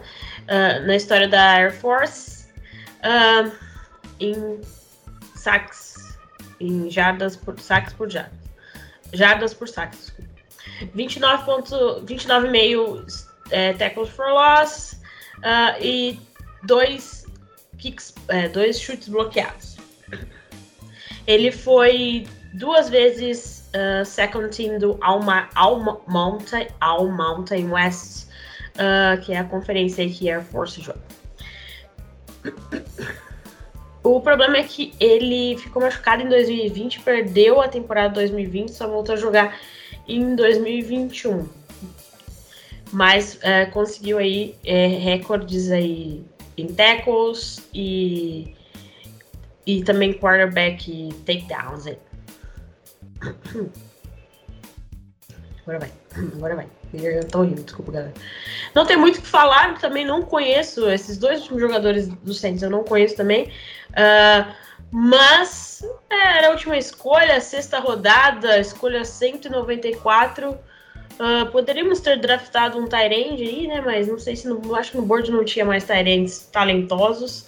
Mas é isso aí que ficou aí para nós. Alguém tem algum comentário a respeito? Eu não, eu, não, eu não conheço muito sobre o jogador em si, de fato, também. Até vi uns highlights, mas é, a questão é que talvez ele seja o jogador que vai ter mais é, chance de se provar, por exemplo, essa temporada, do que o, o as outras duas escolhas, o DeMarco Jackson e o Alontae Taylor, que a gente já falou aí, porque a posição de, de defensive tackle claramente é, é uma posição em, em aberto aí, como o Léo já disse. Ele tem um, é, a gente tem o Onemata aí, que com certeza né, tem a posição garantida, mas do outro lado vai sobrou Shai Tuttle, Albert Huggins, Malcolm Roach. É, então são jogadores que já. O Cantable Street. São jogadores que tiveram, né, é, certo sucesso assim no Saint já, porque no geral, o Shai Tuttle, né, obviamente, o maior sucesso dele foi aquele Steve Farm no Matt Ryan, icônico. Mas a questão é que é, não são jogadores totalmente firmados na posição ali, são bons, bons tapas buracos. Então pode ser que o Jordan Jackson brigue ali, é, tem algum. É, às vezes participe um pouco da rotação ali dos, dos tackles, mas é, pode ser também que ele seja cortado. Então é, é muito difícil falar de jogador nesse sentido. Só uma curiosidade que os, é o segundo ano seguido que o Saints drafta, todos os jogadores que draftou foram de conferências diferentes. Muda nada, mas Só uma curiosidade. É, eu só, só ia comentar que é, compararam ele, eu tinha visto uma comparação dele que tinha me chamado a atenção antes do draft, que tinham comparado ele exatamente ao David Onyemata, é, vindo do, do, do, college, porque era um cara que também é, era um freak atlético, como é o, o Jordan Jackson, mas que era um cara ainda bastante a ser lapidado, porque né, o, o Onyemata veio lá da, da, Universidade de Manitoba, no, no Canadá, então é, ia precisar de um tempo tal, e dizem a mesma coisa sobre o Jordan Jackson. Então, assim, é pelo menos um, um, alento, digamos assim, que ele seja um cara que até lembre um pouco o próprio Onyemata, exatamente por, por essa questão da, da habilidade física absurda que ele tem. E, bom, é, como o Ivan falou, é capaz que já tenha alguns, algumas chances já esse ano. Então, vamos, vamos ver o que, que, ele, o que, que ele faz com essas chances aí. É, sério que eu não vou falar nada, como ela disse, ninguém conhece. Mas posso continuar aqui rapidinho? Pode ir, Erika? Pode, eu não tenho nada, nada adicional. Eu realmente não conheço. É, algumas curiosidades desse draft que não são a respeito dos Saints. É, três Panthers foram draftados, inclusive o Tampa Bay Buccaneers, nosso adversário aí de conferência de, né, da NFC South, uh, draftou um Panther. Fica aí fica aí o questionamento, né? Pra que adaptar um Panther, mas tudo bem. É, mentira, Panthers são, são gente também, a gente sabe disso, que a gente tem um baita Panther no nosso elenco. Que Deus o mantenha saudável essa temporada, por favor, amém. Esse foi o draft do New Orleans Saints. A gente draftou dois jogadores de ataque. Glória, glória, aleluia. E três, três jogadores da defesa. Vamos ver como vão ser usados. Como a galera falou, talvez alguns deles sejam usados no Special Teams para ir pegando, pegando corpo. Mas a gente sabe que a listinha dos 53 aí sai só para agosto, setembro, só agosto. E Deus nos ajude. É, e tem, fique de olho no jogador mais hypado lá no, no nosso grupo do Saints Brasil, uh, que se chama Smoke Monday. É um undrafted free agency que tá todo mundo lá no nosso grupo do WhatsApp lá louco por causa do nome do cara. A gente hypou um cara por causa do nome dele e a Erika ama as redes sociais dele, né, Erika? O arroba dele no Instagram é Before Tuesday, sabe? Tipo, é uma coisa muito genial. Eu acho, eu acho incrível isso. O nome do cara não é de verdade Smoke, mas, tipo, é como ele ó, quer ser chamado, então a gente chama ele de Smoke. Smoke Monday é o melhor nome de, do draft inteiro, tá? Desculpa. É, mas falando sobre ele, eu acho também importante a gente ficar de olho na classe de undrafted free agent do Saints, porque sempre é uma classe que tem alguns, uma, algumas, alguns bons achados, assim, e, e falam muito bem desse, desse, desse cara, tipo, quando Obviamente, quando o Saints contratou ele, foi muito uau, foi muito engraçado, muito legal. Mas também tem uma questão de que, pelo menos eu li, especialmente no Twitter, de que ele era um, um, um jogador que vários times estavam de olho para para pegar depois do draft nessas classes de jogadores não draftados, né? Então, além do nome, é aparentemente um jogador também que pode vir a, a ajudar o time. Mas o nome é muito, muito bom. Adorei esse nome. Incrível. Sigam ele lá, Before Tuesday aí, no, nas suas redes sociais. E já, Erika, já, então já, já emenda, Erika, que nota você dá pra essa, esse draft dos, dos, dos Saints aí de, de A, B, C ou D? Cara, é complicado. Eu acho que eu só não vou dar A, vou dar ali um, um B por aí, por causa da, da troca que foi cara, né? e do Alonte Davis aí, que de fato é um jogador que tá todo mundo duvidando um pouco do. Porque foi um reach e tudo mais. Então eu, eu fico aí num, num B, sabe? Nada. Eu gostei muito da primeira, da primeira rodada, é onde eu consigo opinar mais, sabe? E. Então. Eu fico aí numa nota um pouquinho mais alta mesmo. Léo? Ah, é acredito que se eu fosse dar, dar uma nota, acho que não fugiria muito do que a, do que a Erika falou, não. Eu só acho que eu daria no máximo um B-, acredito. Mas na, nada que, que mude muita coisa. Acho que é, os jogadores que o Saints conseguiu tirar desse draft, com certeza são jogadores que vão, vão contribuir bastante com o time. Eu acho que, no final das contas, é isso que, que importa mais. O, o que acaba baixando a nota um pouco mesmo é, é a questão das trocas e o Alonte Taylor, que eu acho que não vai contribuir muito, assim, é, lo, logo de cara. Queria falar mais uma coisa rapidinho do, do Smoke Monday. Ele também postou uma foto com, com uma camisa do Breeze, então ganhou mais ainda meu respeito. E rapidinho só, no, no, dia que ele foi contratado pelo Saints, ele passou, porque ele é de Georgia, ele passou pelo estádio do Falcons mandando todos os xingamentos possíveis pro Falcons e falando, tipo, a gente se vê agora na temporada. Então, tipo, o cara já tá, sabe, alegrando a torcida, não tem como odiar. Aí ele aparece com uma, uma grande cagada criminal, mas enfim, né?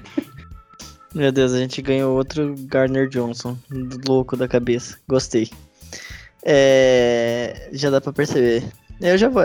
A Jéssica não falou, mas vou emendar minha nota já, que já tô falando aqui. Mas eu vou mandar um B, B, B, B menos também. É, só gostei bastante do draft do Saints. No geral.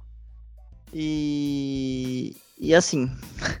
É muito difícil, né? A gente tá sem, sem analisar muito bem, sem saber principalmente dessas escolhas do final, mas pelo que a gente sabe, acho que B aí, B menos tá, tá ok. Vou dar um B menos também, porque é meio zoado fazer previsão de draft sem os caras terem jogado, né? E sem eles conhecerem o esquema e tudo mais. Mas, assim, momentaneamente fico com B menos. Espero que meu coração, assim, espero que pelo menos uns, uns dois que foram draftados fiquem no elenco. Né? Teve um ano aí que o Saints mandou, acho que todo mundo foi draftado embora, ou quase todo mundo. E, como a Erika falou, fiquem de olho nos caras que não foram draftados, que são undrafted free agents. Saints é, é rei de fazer esses caras renderem e, inclusive, virarem peças importantes no elenco. Agora vamos falar de, de, de, uma coisa que, meu Deus, eu achei que nunca seria possível no Saints. Além de draftarmos um wide receiver, galera, nós contratamos um wide receiver decente na free agency. Meu Deus, o que tá acontecendo esse ano no Saints? O que deu a louca, deu a louca no gerente, saiu aí. O Saints tem problemas de cap, como o Ivan falou, e como todo mundo gosta de lembrar toda temporada. Mas lá no nosso blog tem o um texto explicando como que o Saints enxugou o cap sem dispensar ninguém. E por isso conseguiu contratar uma galera nessa free agents. Começando por pelo wide receiver Jarvis Landry, Landers, que está vindo do Browns. Ele tem um salário, olha quanto, perdeu tudo, Saints perde tudo, mora de favor na Louisiana. Ele tem um contrato, um garantido 3 mil dólares, 3, 3 mil dólares, galera, 3, mil, 3 milhões de dólares. Eu tô vendo, peraí, tô vendo, tô vendo zero errado aqui, peraí.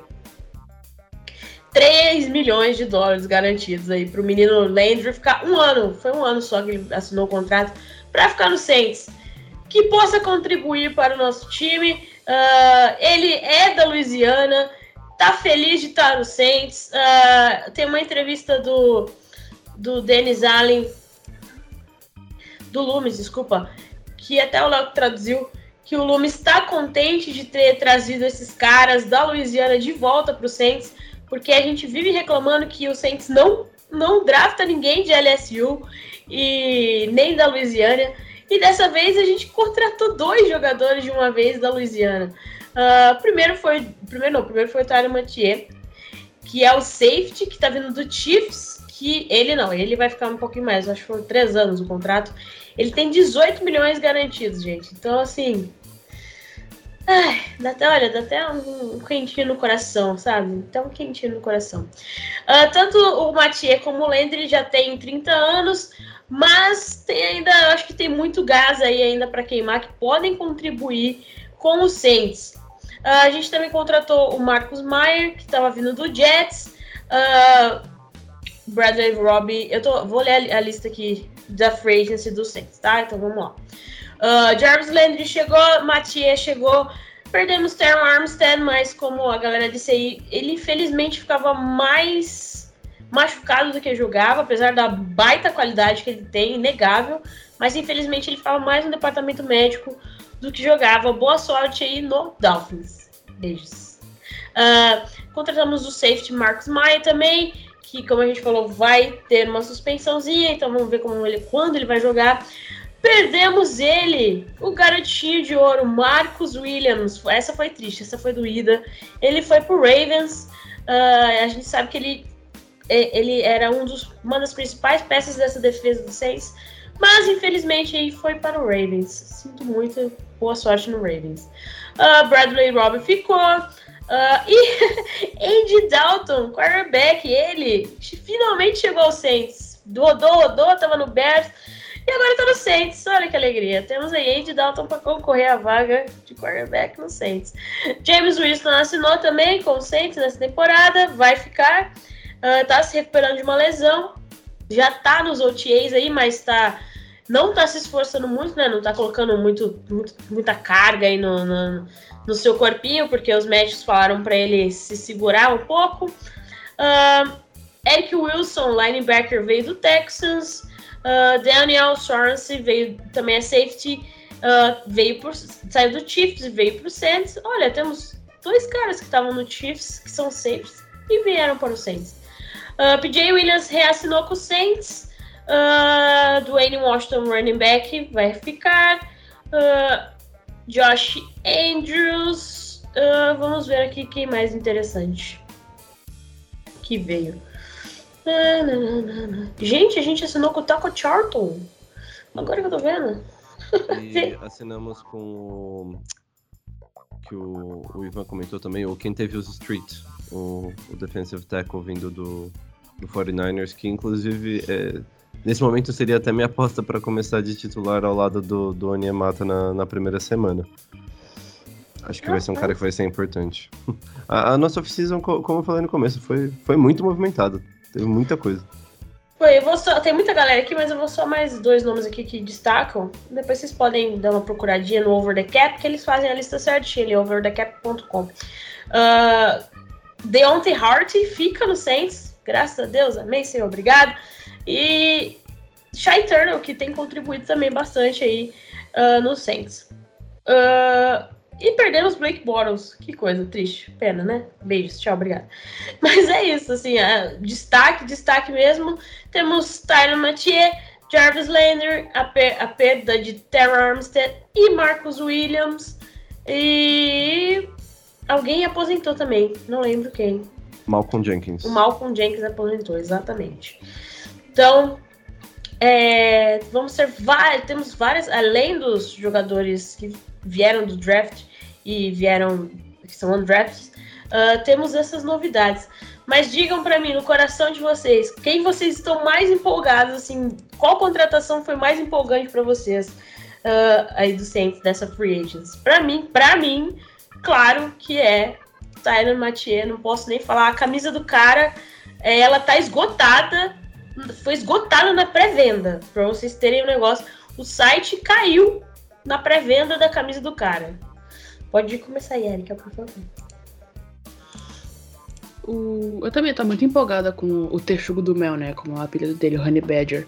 É, ele não vem de um ano muito bom, mas a defesa inteira do Chiefs, especialmente é, os defensive backs, não tiveram um ano muito. Era um ano de muito, muitos altos e muitos baixos. então, a gente vai, vamos ter que ver aí como é que ele vai jogar. Mas é aquilo, né? O cara é de New Orleans, ele é cria de New Orleans. Ele ele tava na passeata do Saints quando o Saints foi campeão do Super Bowl, sabe? Tipo, então é, é uma é um, é um tipo de, de cara que é importante de ter no vestiário, assim. A gente perdeu lideranças importantes aí, como o Malcolm Jenkins, como o Teron Armstead. Então talvez ele possa vir também pra para ocupar esse espaço de liderança, porque ele é um jogador experiente também, acima de tudo. Então, e ele tá muito animado para jogar no Saints, tanto ele quanto o Jarvis Landry. Jarvis Landry também, ele também é de, de New Orleans, também também é, é cria de LSU e tudo mais, assim, então. Mas eu tô muito empolgada para ver o, o Mathieu, porque eu gosto muito dele há muito tempo já. Ele tem uma história bem complicada, ele superou vício, ele teve problema em LSU por causa disso, mas chegou na, na NFL é, é, campeão do Super Bowl com o Chiefs, né? É, jogou no Texans por muito tempo, que também, coitado, né? Mas, enfim. E... Mas com certeza, acho que ele é o que eu tô mais empolgado, assim, pra, pra ver. E para mim, a maior perda que a gente teve foi o Marcus Williams. É um cara que eu gostava demais, muito. Mas é um cara que a torcida do Saints pegou muito pra santo depois do primeiro ano dele, coitado, que teve a fatídico, o fatídico erro contra o, o Minnesota Vikings. É, mas é um cara que eu acho que vai se dar muito bem no time no, em Baltimore, especialmente com a defesa que Baltimore tá montando agora nessa off-season. Rumores de que ele não quis ficar, né? O Saints até ofereceu um salário. Rumores, tá, galera? Foi o que eu li ali dos, dos insiders gringos aí que falaram quando ele saiu. Que ele não quis ficar no Saints mais. O Saints até, até tentou oferecer um contrato e tal. O Saints conseguia é, deixar, oferecer um contrato decente para ele. Mas ele não quis ficar. Então ele que foi pro Ravens. Segundo aí os insiders, fique bem claro. Uma pena pro Saints, como a Erika falou, ele era um. Apesar do, da primeira temporada, como foi, ele era um baita jogador e vai fazer muita falta aí pra defesa, e principalmente pro vestiário do Saints. E, você, Léo? O que achou dessa é. free agents, no geral? É, primeiro, é, queria é, reafirmar, enfim, o que, o que você falou agora. É, aparentemente foi, foi isso mesmo. Inclusive disseram que o Saints ofereceu a mesma coisa do que o Ravens ofereceu em questão de dinheiro, só que foi preferência dele mesmo ir para lá. E acho que é compreensível, realmente tinha uma parcela da torcida que ainda pegava muito no, no pé dele, acho que desnecessariamente, mas havia, então entendo. É assim, acho que se for para pegar um jogador para falar que eu tô, tô mais animado, com certeza é o Tyler Mathieu. Acho que ele é um cara que pode ajudar a, a, manter a nossa defesa no nível que ela se colocou ano passado. Mas eu acho que mais do que só ele, eu, quer, eu estou muito animado para ver a nossa nova dupla de safeties, porque mudaram os dois ao mesmo tempo, né? E eu gostava bastante da nossa dupla anterior. Tanto o Marcus Williams quanto o Malcolm Jenkins eram jogadores muito bons. Tiveram um começo de temporada um pouco é, alarmante, não, não, vou negar, mas é, mostraram a sua qualidade durante o resto da temporada e todas as temporadas que, que passaram no Saints. E eu quero ver exatamente porque o Marcus May, ele é um jogador que já teve uma função um pouco mais parecida com a do Marcus Williams, de cobrir mais o, o fundo do campo, mas também já jogou mais como um strong safety, mais perto da, da linha de scrimmage, é, ajudando mais os linebackers. E o Tyron Matthew é exatamente a mesma coisa. Ele já também já jogou como free safety, já mais lá atrás na cobertura, mas ultimamente vinha jogando como, como strong safety. Inclusive, lá no Chiefs, ele jogava como strong safety e o free safety era o, o, o Daniel Sorensen por, por, por, muito tempo, que foi outro safety que, que nós trouxemos para ser reserva. Mas graças a Deus que para ser reserva, porque o Sorensen aí já é outra história, ele é bem ruimzinho. Vai ser mais para special teams. Mas eu quero ver como é que vai se dar essa dinâmica entre o Matthew e o, o Marcus May, como que eles vão, vão fazer, quem que vai ficar de free safety quem que vai ficar de, de strong safety. Eu, a, se eu tivesse que apostar, acho que apostaria no May como free safety, até por ser um pouco mais, mais novo e, consequentemente, ainda ter um pouquinho mais de gasolina no tanque, a, ajuda mais a, a, ter um range ali, uma, uma área de, de cobertura maior que ele pode, que ele pode atuar. Mas tô, tô bem animado, porque deixa a nossa defesa cada vez mais, e principalmente a nossa secundária, cada vez mais moldável, cada vez mais híbrida. São muitos jogadores que podem jogar em diferentes funções. São os dois, é o PJ Williams, é o Alonte Taylor, é o CJ Garner Johnson.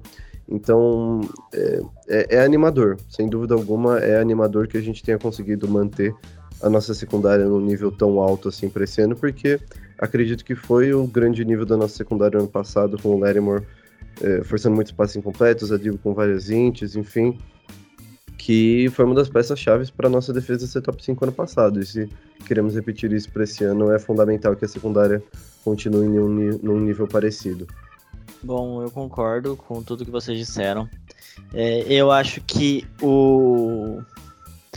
Na minha opinião, eu tô mais empolgado para ver o Marcos May em si. Até pelo que o Léo falou, eu acho que ele vai desempenhar a, a função do Marcus Williams. Então é, é uma situação delicada, porque o Marcus Williams limpava a barra do Saints muitas vezes. Ele foi um jogador muito importante. E assim, O ideal seria não mudar nada da nossa secundária, mas obviamente isso era impossível, né? O Malcolm Jenkins aposentou, isso não é algo que você regula. O Marcos Williams foi embora e a gente já, já tinha a impressão de que não iria conseguir renovar com ele mesmo. Então, a gente sabia que ia acontecer essa reformulação e a secundária foi uma posição muito importante. Né? Foi, foi uma área do campo muito importante para a defesa do Saints é, ter tido tanto sucesso nas últimas temporadas. O... E a gente precisava dar um jeito de continuar com ela em alto nível. É... A dupla que veio foi muito boa. É... Escolhas assim pontuais. O Marcos May nem lembrava muito, nem sabia, na verdade, que ele estava nessa situação. Tem a questão de lesão. É, na verdade, esse talvez é o ponto mais questionável do, das contratações do Saints, são as lesões. Mas é obviamente a coisa do jogo também. Oi.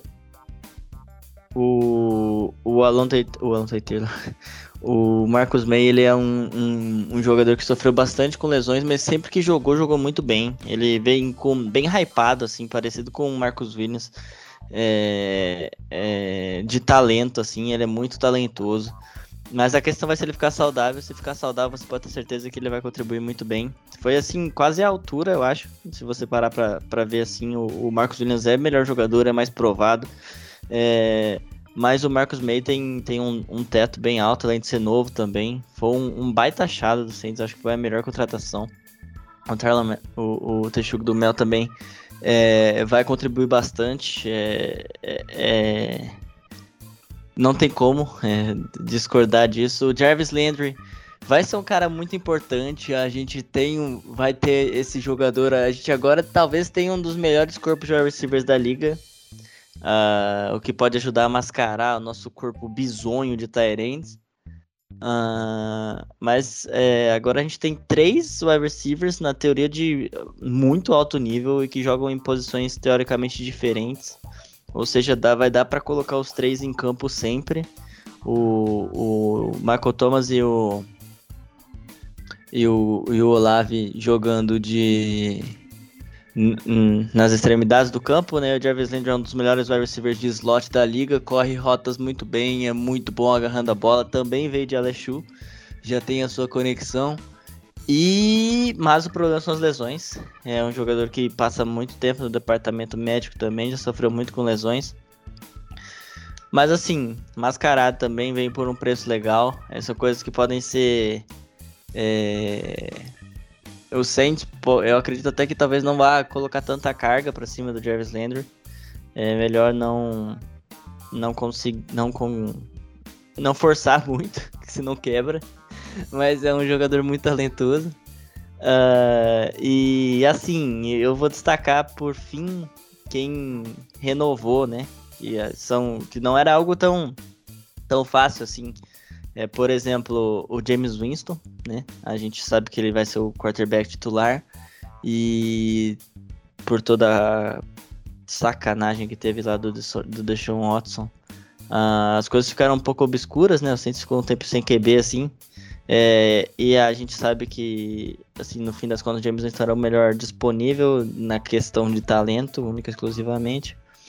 E além de, obviamente, já estar tá com o time, né? Já ter é, tudo.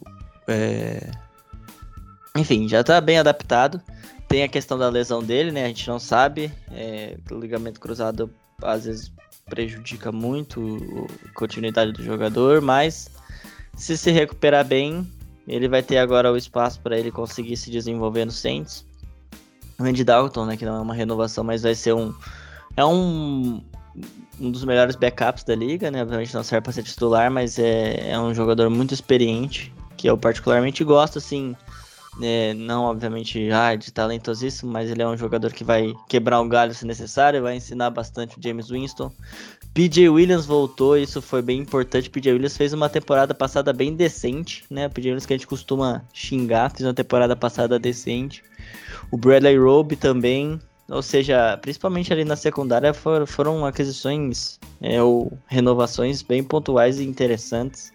O Deontay Hart, né? Deontay Harris, Deontay Hart aí renovou também. Shai Tuttle. São jogadores bem importantes para o time, além do que o Léo já falou do que teve o Street que veio. E a, e a Gé comentou do Taco Charlton. Que assim, o Taco Charlton é a eterna promessa, não virou nada, mas quem sabe ele foi uma escolha de primeira rodada. Então pode ser que ele. É, sei lá, talento ele tinha. pode ser que às vezes contribua aí de alguma maneira. Mas no, no geral foi uma off-season muito produtiva do Saints, muito interessante. É, muito positiva. A gente. Eu não, não tenho uma contratação que eu falo, pô, essa contratação foi ruim. Então, é, só de, de, de ter isso, assim, já é algo bom. Só para complementar rapidamente o que o Ivan falou sobre o Andy Dalton, se a gente tivesse o Andy Dalton como QB reserva do nosso time ano passado, nós teríamos ido para os playoffs, eu cravo aqui sem a menor dúvida. Aqueles jogos que a gente ficou com Simeon barra Hill barra um jogo de Hamburg, se ele estivesse lá, nós teríamos ido para os playoffs. Eu só quero falar que a gente esqueceu de comentar sobre a maior, o maior destaque da off-season, o maior. É, como é que chama? A maior mudança do Saints, que foi que o Tyson Hill não vai jogar mais como quarterback. A experiência Tyson Hill acabou. E isso, para mim, é o maior destaque. A, a, melhor coisa que saiu dessa off-season foi isso. Porque justamente como ela falou, tipo, se não fosse o Tyson Hill ano passado, e o Trevor Simeon, obviamente, também, que não é grande coisa, e o Ian Book, coitado, que foi jogado, né, no, na, na treta crua ainda, ou não tão bom mesmo assim, é, a gente teria, talvez, ido pros playoffs mesmo. E especialmente com um cara como o Andy Dalton, que é um dos melhores reservas da liga. O Andy Dalton é literalmente a, a, a, baseline, sabe, dos quarterbacks. Quem tá acima dele é muito bom, ou bom e muito bom, e quem tá abaixo dele é ruim pra caramba. Então, tipo, ele é a média dos quarterbacks, e é um cara bom. É, mas, para mim, o Tyson Hill não. A experiência do Tyson Hill acabando foi foi uma coisa espetacular dessa off-season. E que veio justamente com o Dennis Allen, né? Então é importante ressaltar isso.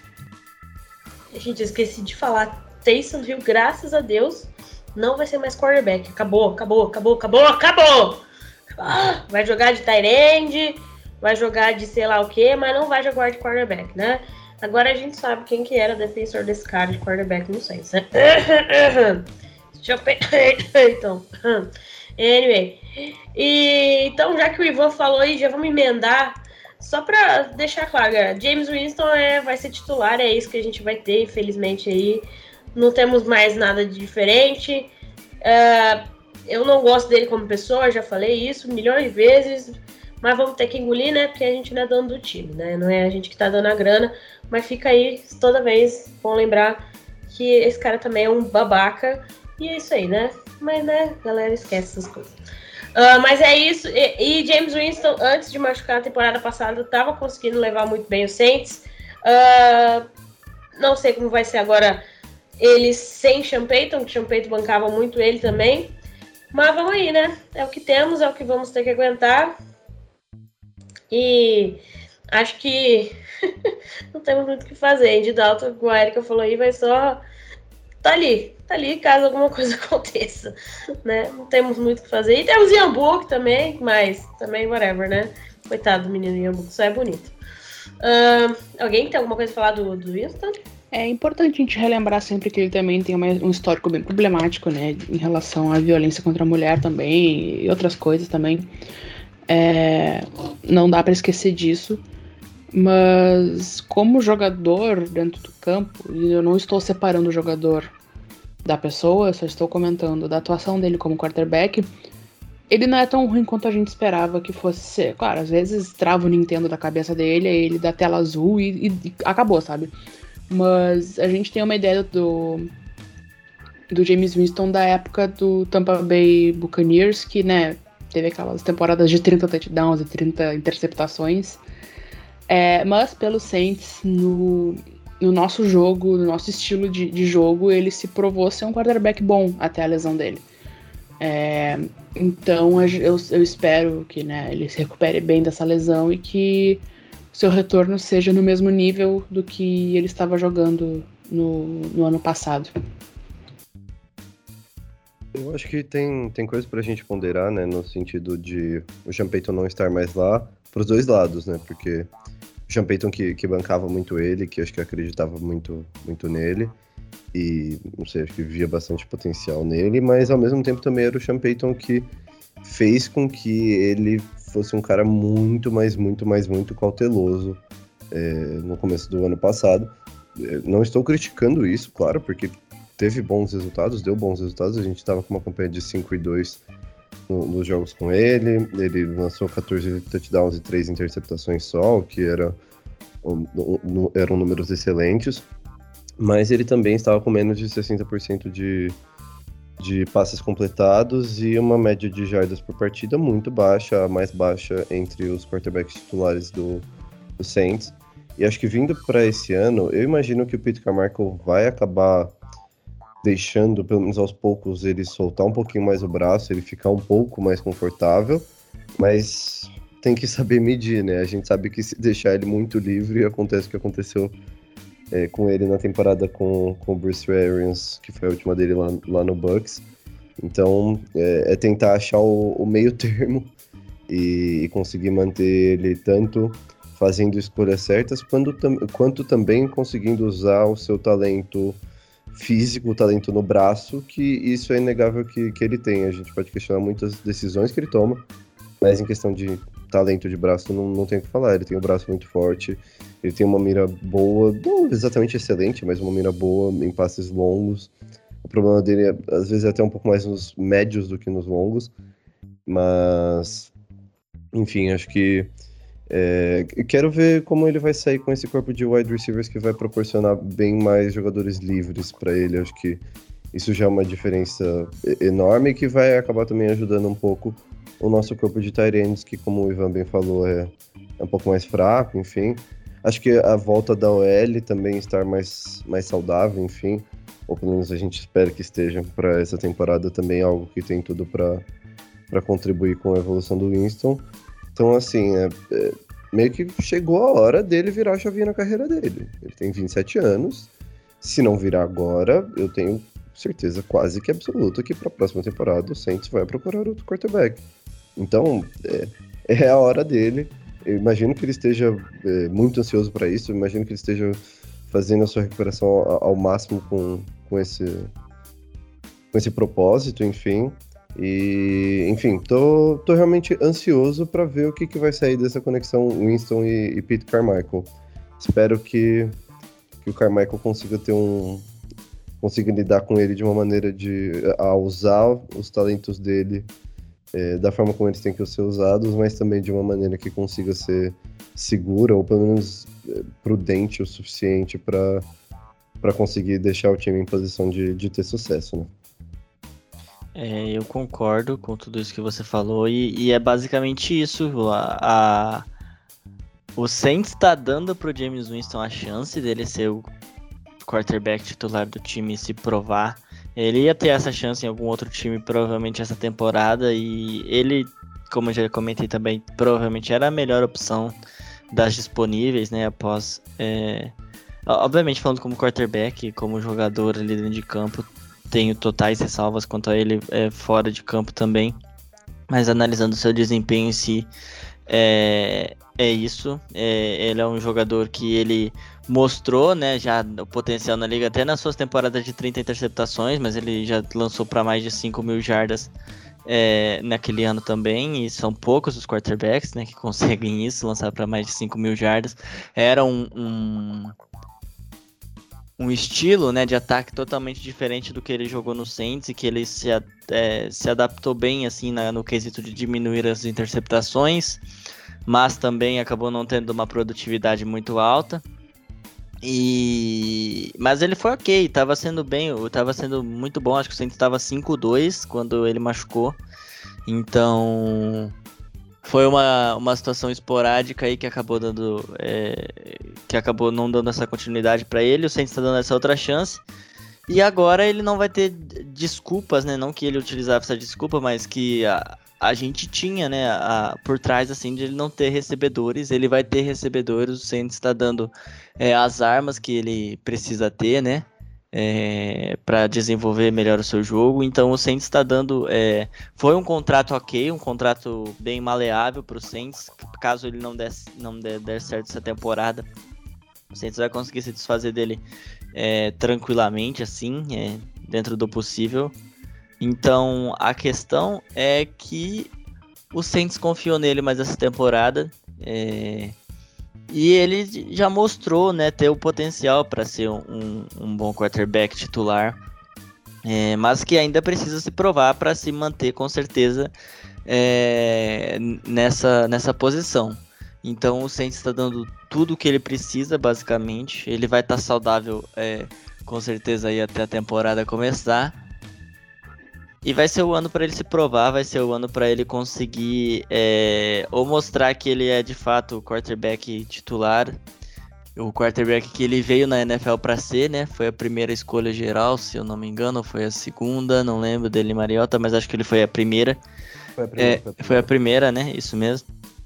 E o Mariota também deu errado. E o Falcon, nossa, meu Deus, o Falcons com o Mariota agora.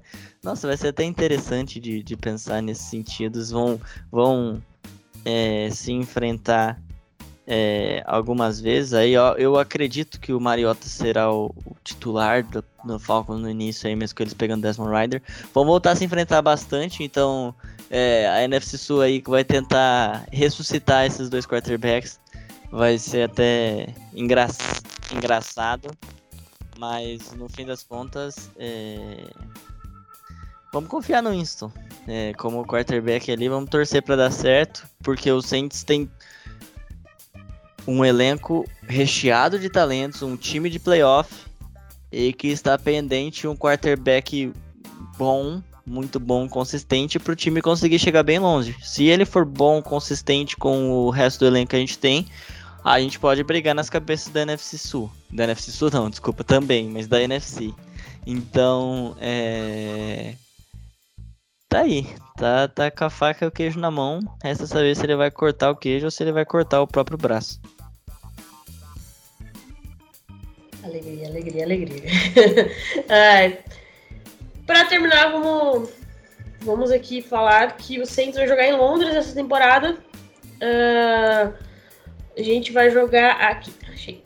Saints vai jogar em Londres contra o Minnesota Vikings no estádio do Tottenham, dia 2 de outubro, semana 4 da NFL.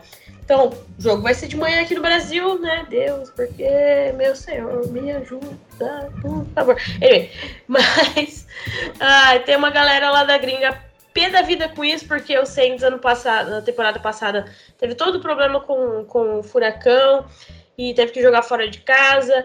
E essa temporada a NFL vai lá e faz o quê? Mete o Saints num jogo internacional. Um jogo que seria em casa, que o Saints vai ser, vai ser o mandante.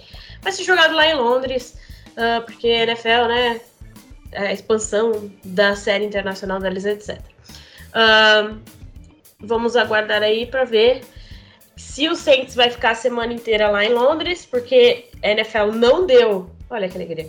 Não deu. Uh, no calendário não tem a. Como fala? Nossa, gente. A semana vaga lá.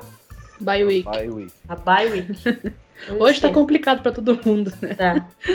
É, a NFL foi dar a bye week do Saints lá no final da temporada, ao invés de dar depois do jogo em Londres. Mas.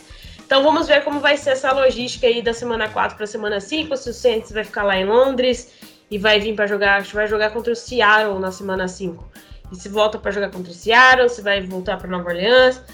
Mas vamos ficar de zóia aí para ver como vai ser é, lá em outubro. Mas fica aí, uh, fica aí o, o, anúncio que vamos jogar. Se você tem dinheiro, caro ouvinte, está nos ouvindo, tem dinheiro, tem um visto agora, né? Lembrando que uh, a Inglaterra saiu da, da União Europeia então você precisa ter um visto é, diferente para entrar lá agora, né? Você precisa passar por um processo de migração um pouquinho diferente agora. Se você tiver dinheiro, né, ganhar, sei lá, em libras aí e quiser assistir o Saints lá, fique de olho que logo deve começar a venda aí das, das dos ingressos para assistir os jogos internacionais da NFL.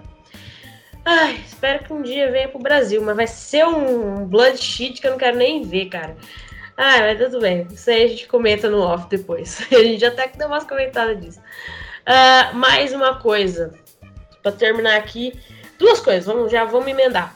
A gente precisa de mais reforços. O Saints, né? Precisa de mais reforços. E a expectativa de vocês para o primeiro ano do Denis Allen como nosso coordenador, como nosso head coach.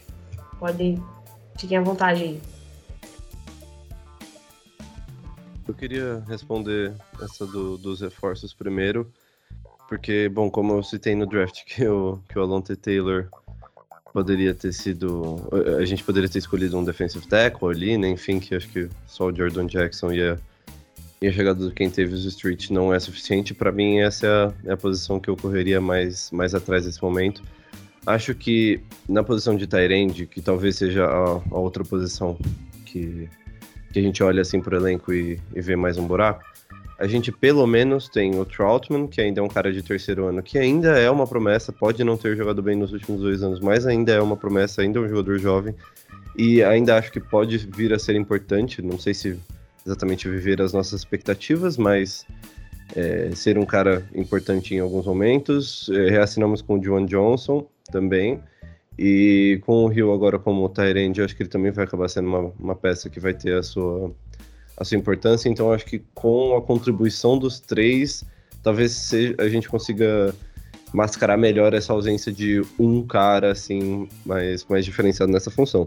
Porém, na questão do defensive tackle, eu acho que ainda faz bastante falta a gente ter mais um cara ali, principalmente para ajudar para parar as corridas. Claro, tivemos uma boa defesa contra a corrida o ano passado, com certeza, mas é, ainda acho que fez falta o ano passado um cara como o Malcolm Brown, que saiu no começo da temporada passada e nós não conseguimos exatamente substituir, que era um nose tackle ali bem, bem run stopper. E, cara, ainda o, o nosso queridíssimo Akin Hicks, esse New Orleans Saints também, e esse Chicago Bears, ainda está livre na free agency. Ele é um cara que viria barato e eu adoraria ele como uma, uma outra opção aí para nose tackle. Eu sei que a gente já teve esses problemas com ele, que ele já não, não gostou muito tal do, do Saints depois que saiu, mas vamos ver se o problema não era só com o Sean Payton. Eu acho que não, não, custa, não custaria muita coisa tentar e caberia tranquilamente no que resta de, de cap pra gente.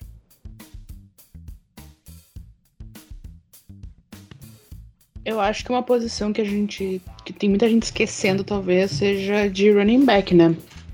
É... A gente tem o Camaro, obviamente, que é, que é Deus na equipe não, não há que se discutir disso, mas ele pode acabar sofrendo uma punição, né, pela, pela treta que ele teve durante a off-season. E o Ingram hum, é free agent, né, então a gente tá só com, com Camara e meia dúzia de undrafted free agents, tipo o Dwayne Washington, Dwayne Washington. É esse o nome dele, né? Érica, então... ele, não, ele não é free agent, não. Ele ia não? ser, mas quando ele veio, ele renovou. Já, ah, já logo beleza. de cara. Então eu estou, estou errada neste ponto. Mas é uma posição que eu acho que a gente não pode depender. É, eu acho que tem, tem que dar uma porque o Mark Ingram já tá velho, já não produz tão bem quanto antigamente. Então, é uma posição que eu gostaria de ver. Eu queria ter Vicentes pegar um jogador assim no, no draft, por exemplo, mas não aconteceu. É, e Tyrande, né? Agora com o. Com o Tyson Hill acabando a sua experiência como quarterback, ele deve jogar mais como Tyrande, que para mim sempre foi. para mim, ele era ou Tyrande ou fullback. São as duas posições que eu acho que ele se daria muito melhor do que quarterback. Na verdade, qualquer posição, acho que até de kicker ele seria quarterback. Mas, né, é, eu acho que com ele como Tyrande, talvez a gente veja alguma coisa aí, não sei. Mas são duas posições assim que eu queria ter, que eu queria ver um pouquinho mais, talvez, assim, no time. É, e a expectativa pro Dennis Allen, eu não sei, cara. Eu não realmente não sei o que esperar. Eu não acompanhei as temporadas que ele treinou o, o na época Oakland Raiders, então não consigo julgar. Eu comecei me decepcionando com ele com a função toda do Deshaun Watson. É, então, para mim, é muito difícil, assim, de, de julgar. Ele treinou o time, ele chamou as jogadas durante um jogo, né, ano passado, que o Sean Payton tava com Covid, se eu não me engano.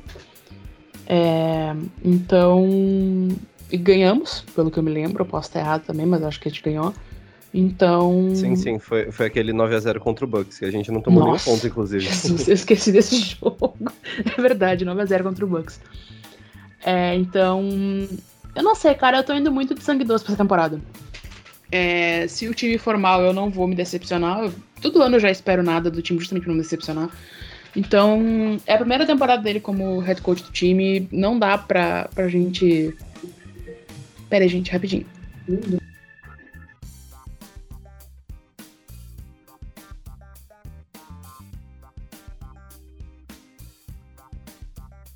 Desculpa. É, eu tava falando é, que não dá pra gente esperar tanto, eu acho, dele sem ter muita noção do que ele pode trazer como head coach. A gente sabe o que, que ele trazia como coordenador de defesa, mas como head coach ainda acho que a gente não pode criar tanta expectativa em cima. É... Enfim, é isso. Só, só pra. Desculpa pegar a fala de novo, mas só pra comentar o que a Erika tinha falado que eu, que eu falei do, do Ingram. É, mesmo ele continuando no, no, elenco, eu continuo com a mesma opinião que a, que a Erika. Eu não tinha falado antes, mas eu concordo plenamente com o que ela falou. Acho que é, o running back também seria um cara que daria pra adicionar mais alguém. Eu só não vejo ninguém muito apetitoso, assim, que, que eu queria muito, muito trazer, assim, pro nosso elenco ainda, ainda disponível na Free Agency, infelizmente. Bom, eu concordo com vocês. Eu acho que eu, eu vejo a posição de Tyrande com péssimos olhos, sendo bem sincero. O Taysom Hill, ele vai, na minha cabeça, ele vai fazer a função, sei lá, que o Garrett Griffin fazia, é, algo parecido. Eu espero, assim, que ele faça uma função nesse sentido de um o Tyrant bloqueador apenas e raramente receba um passe ou outro. Espero que a gente não amplie muito mais a função dele do que isso, porque eu acho que é isso que ele é muito bom fazendo. Uh, John Johnson também é uma espécie de Marcus Calloway, dadas as devidas proporções, porque ele veio, a gente não esperava nada, ele entregou alguma coisa, dá pra dar uma ilusãozinha, mas também nada demais. É, o Adam Troutman é esperança, luz no fim do túnel, que até agora é, tá cada vez mais distante do fim do túnel, mas como a gente não contratou ninguém, não vai contratar. A, a gente deposita as expectativas nele. Ele vai ter mais um ano aí para tentar se provar, talvez o último. E tem o Nick Vanette também, que é um Tyrant mais bloqueador. É... Eu gostei do que o Léo falou do Joaquim Hicks, não sabia que ele estava disponível ainda. É, talvez o preço vou acreditar no Léo que não vai ser caro. Então, é, seria um ótimo nome, né? É, pendente, obviamente, essas questões que ele falou com, com, com relação aos Saints, mas seria muito importante porque o Saints sempre foi muito bom parando o jogo terrestre. A gente teve até uma certa dificuldade na temporada passada, mas no geral é, é um time muito bom parando o jogo terrestre.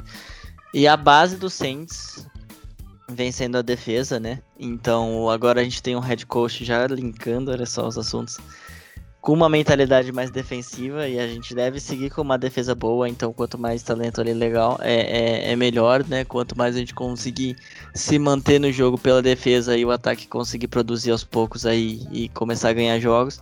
Então, é, principalmente nesse momento de reestruturação, é muito bom você ter uma defesa sólida e se a gente conseguisse aí outro defensive tackle, até a volta do Pon, mesmo por não ser uma need de posição em si, ainda é um pouco, né? Lembrar que o Pete Warner e o Zach Ball não apare, não, tipo, foram, foram bem, principalmente o Pete Warner, né?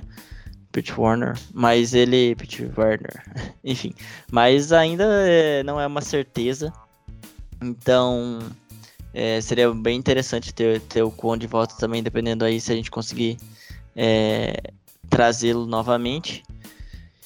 Por fim, é, o Denis Allen não era a minha principal opção para treinador, mas eu, eu entendi muito bem a escolha por ele.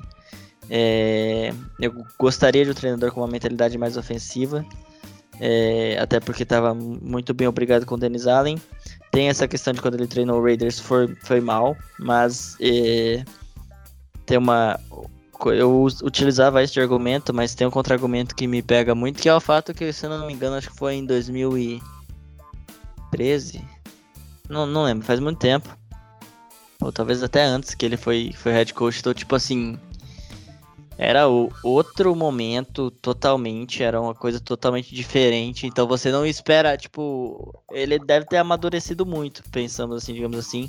Não é a primeira temporada que ele é, é cotado para ser head coach, porque ele tá fazendo um trabalho de fato louvável como coordenador defensivo.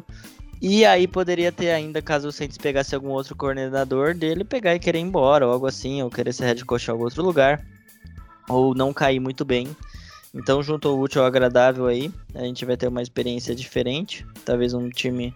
É, é, é isso talvez deveria ter chamado é, atenção pra gente talvez pegar alguma mente melhor no, como coordenador ofensivo, que não aconteceu. Vamos ver o que vai rolar.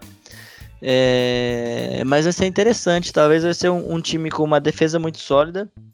E que no ataque, é, tô, são suposições apenas, pensando até pelo que a gente viu na, na grande, no grande espaço amostral né, do 9 a 0 e que no ataque vai ser um time um pouquinho dependente do talento dos jogadores em si. É, o Champeyton era uma mentalidade fora de série, conseguia tirar leite de pedra e talvez a gente não vai ter isso. Então, no que tange ao ataque, né? Então, a gente pensa isso aí. É... E essa foi a parte boa de trazer vários talentos aí no, no na parte do ataque. E o James Winston vai ter que correr um pouco com as próprias pernas. É, no sentido que ele vai precisar não correr, literalmente, mas vai, vai sozinho aí, soltou a mão dele, o Champeito. Então a gente vai precisar um pouco do talento no ataque para compensar a. Não falta de talento, mas a, a falta de especialidade que, que o Dennis Allen não, não traz, né? Bem diferente do Champeito no quesito do ataque. Mas pode dar certo. Esperamos que dê certo. Uma defesa importante, uma defesa sólida é a base de tudo, eu acho, né? O ataque ok, você, você consegue ser campeão com, uma, com uma, um ataque mais ou menos quando você tem uma defesa muito boa. E o contrário não acontece. Então eu sempre prefiro ter uma defesa melhor do que um ataque, se fosse para escolher. Então é um caminho que pode dar certo. É um, é um, um tiro meio no escuro, mas que tem um, um fundamento bem, bem bem sólido por trás. Vamos torcer. Bom, eu só comentei sobre a Free Agency, só para comentar um pouquinho sobre o Dennis Allen. Acho que como o Ivan também não era a minha primeira opção, eu preferia o, o Eric Bienemy, mesmo, enfim, estando ciente de todas as questões que também tangiam a, a, a contratação dele, ele também já, já foi acusado de, de, de abuso sexual, se eu não, se eu não estou enganado.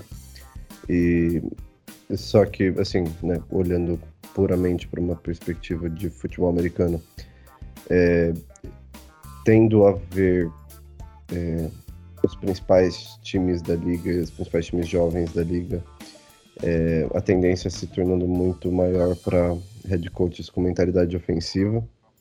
Mas, assim, né, cada caso é um caso, não, não tem como a gente levar a regra como verdade 100%. E faz, como o Ivan também falou, faz muito sentido é, mantê-lo em casa para não perder, correr o risco de perder, porque ele é um cara que teve muito sucesso no, nos últimos anos, sim. É, talvez o que eu esteja mais ansioso até para ver é como o Pete Carmichael vai sair sem o Sean Payton, até do que o, o Dennis Allen em si. Acho que é, o que ele vai conseguir fazer ou não com esse ataque vai acabar determinando bastante como vai sair a nossa temporada, porque eu tenho quase certeza que a nossa defesa vai continuar sendo elite ou bem perto disso. Então, acho que o ataque que pode ou nos levar a voos maiores ou nos segurar de, de alcançarmos esses.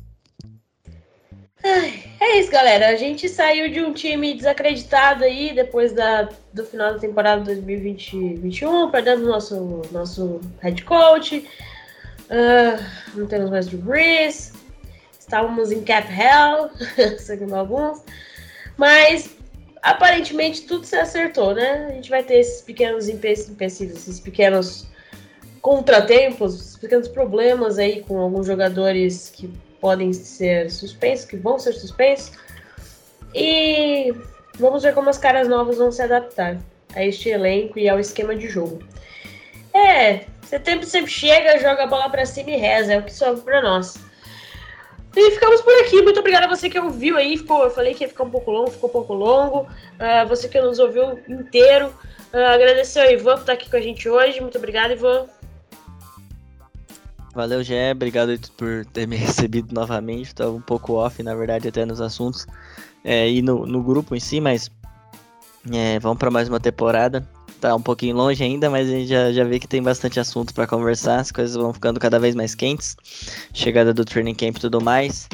E é isso, vamos voltar a falar de Saints com as expectativas mais uma vez relativamente altas, é, mas com os pés no chão, né? A gente sabe que não é mais aquela, aquele ciclo de 3, 4 anos atrás, mas, do, dos últimos, né, 3, 4 anos. Mas ainda assim a gente tem um, um, time muito competitivo e é legal aproveitar isso que a gente nunca sabe, né? O ciclo da, da NFL é, é bem cruel, então vamos aproveitar enquanto a gente está pelo menos frequentando a parte de cima da tabela aí. Valeu, um abraço. Agradecer a Erika, sempre brilhantando o nosso podcast. Eu que agradeço o convite.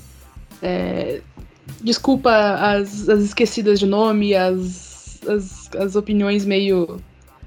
por exemplo, no draft meio, meio por cima, assim, mas infelizmente eu estou num momento bem ocupado e não tive muito tempo de focar no Saints. Espero que durante a temporada agora, é, pro fim do office durante a temporada, dê pra focar melhor e vamos focar melhor.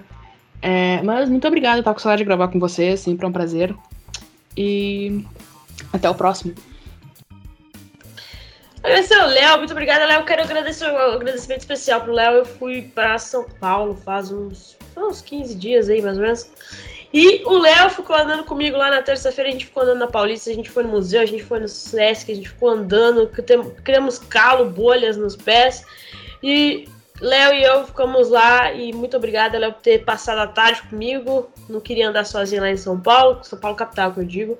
E agradecer seu pai também que nos emprestou o carro. Muito obrigada. Pô, que isso, já eu que eu que agradeço a companhia, o, rolê foi sensacional, enfim. E também, também agradeci ao, ao, meu pai e tal, ele, ele ficou feliz que, que deu tudo certo, a gente conseguiu parar o carro lá no, no estacionamento e tal, enfim. E, obviamente, também queria agradecer aqui a presença, enfim, poder estar com vocês mais uma vez. Foi uma discussão muito boa. A gente, a gente sabe que o, que o podcast é bom quando ele dura duas horas assim, porque quer dizer que a gente falou sobre tudo, sobre tudo, todos os aspectos, tudo que, que tinha para comentar mesmo. E agora é ficar animado so, sobre essa, essa temporada que vem. Acho que foi uma das melhores off-season que a gente teve em anos e acho que o torcedor do Saints tem tudo para ficar animado. E não se preocupem com as previsões de vitórias do Saints na temporada. Muitas pessoas ainda vão levar em consideração o James Winston lá do, da temporada de 30 interceptações, enfim. Mas não se preocupem, gente. Dennis Allen tem um plano. E, bom, fica aqui sempre o meu jabá, né? Meus dois centavos. Se vocês puderem eh, seguir lá no, no Twitter, o arroba NolaSportsBR, é o perfil que eu tenho é, separado aí da, da galera do Saints Brasil, mas enfim, também para falar tanto de Saints quanto de New Orleans Pelicans, o time de basquete, para vocês quiserem ficar inteirados, sigam lá que sigo de volta. É, vale junto. dizer que, que vai ter. O New Orleans vai estar empolgada a temporada que vem com o Pelicans, então é bom para ficar inteirado e seguir o Pelicans Brasil também. É, é a primeira, primeira temporada assim que eu tenho vejo chances para os dois times chegarem fortes no, nos playoffs em, em muito tempo, então torcedor de New Orleans em geral tem motivo para estar tá animado. Então, se você aí torce pro Saints também quer achar um time na NBA, vem com o Pelicans, vem comigo e com o Ivan, que é sucesso, filho. Eu posso fazer meu jabá rapidinho de outro esporte também, então. Já falando nisso, né, que eu, da, da NHL, eu faço parte do time da NHL Brasil.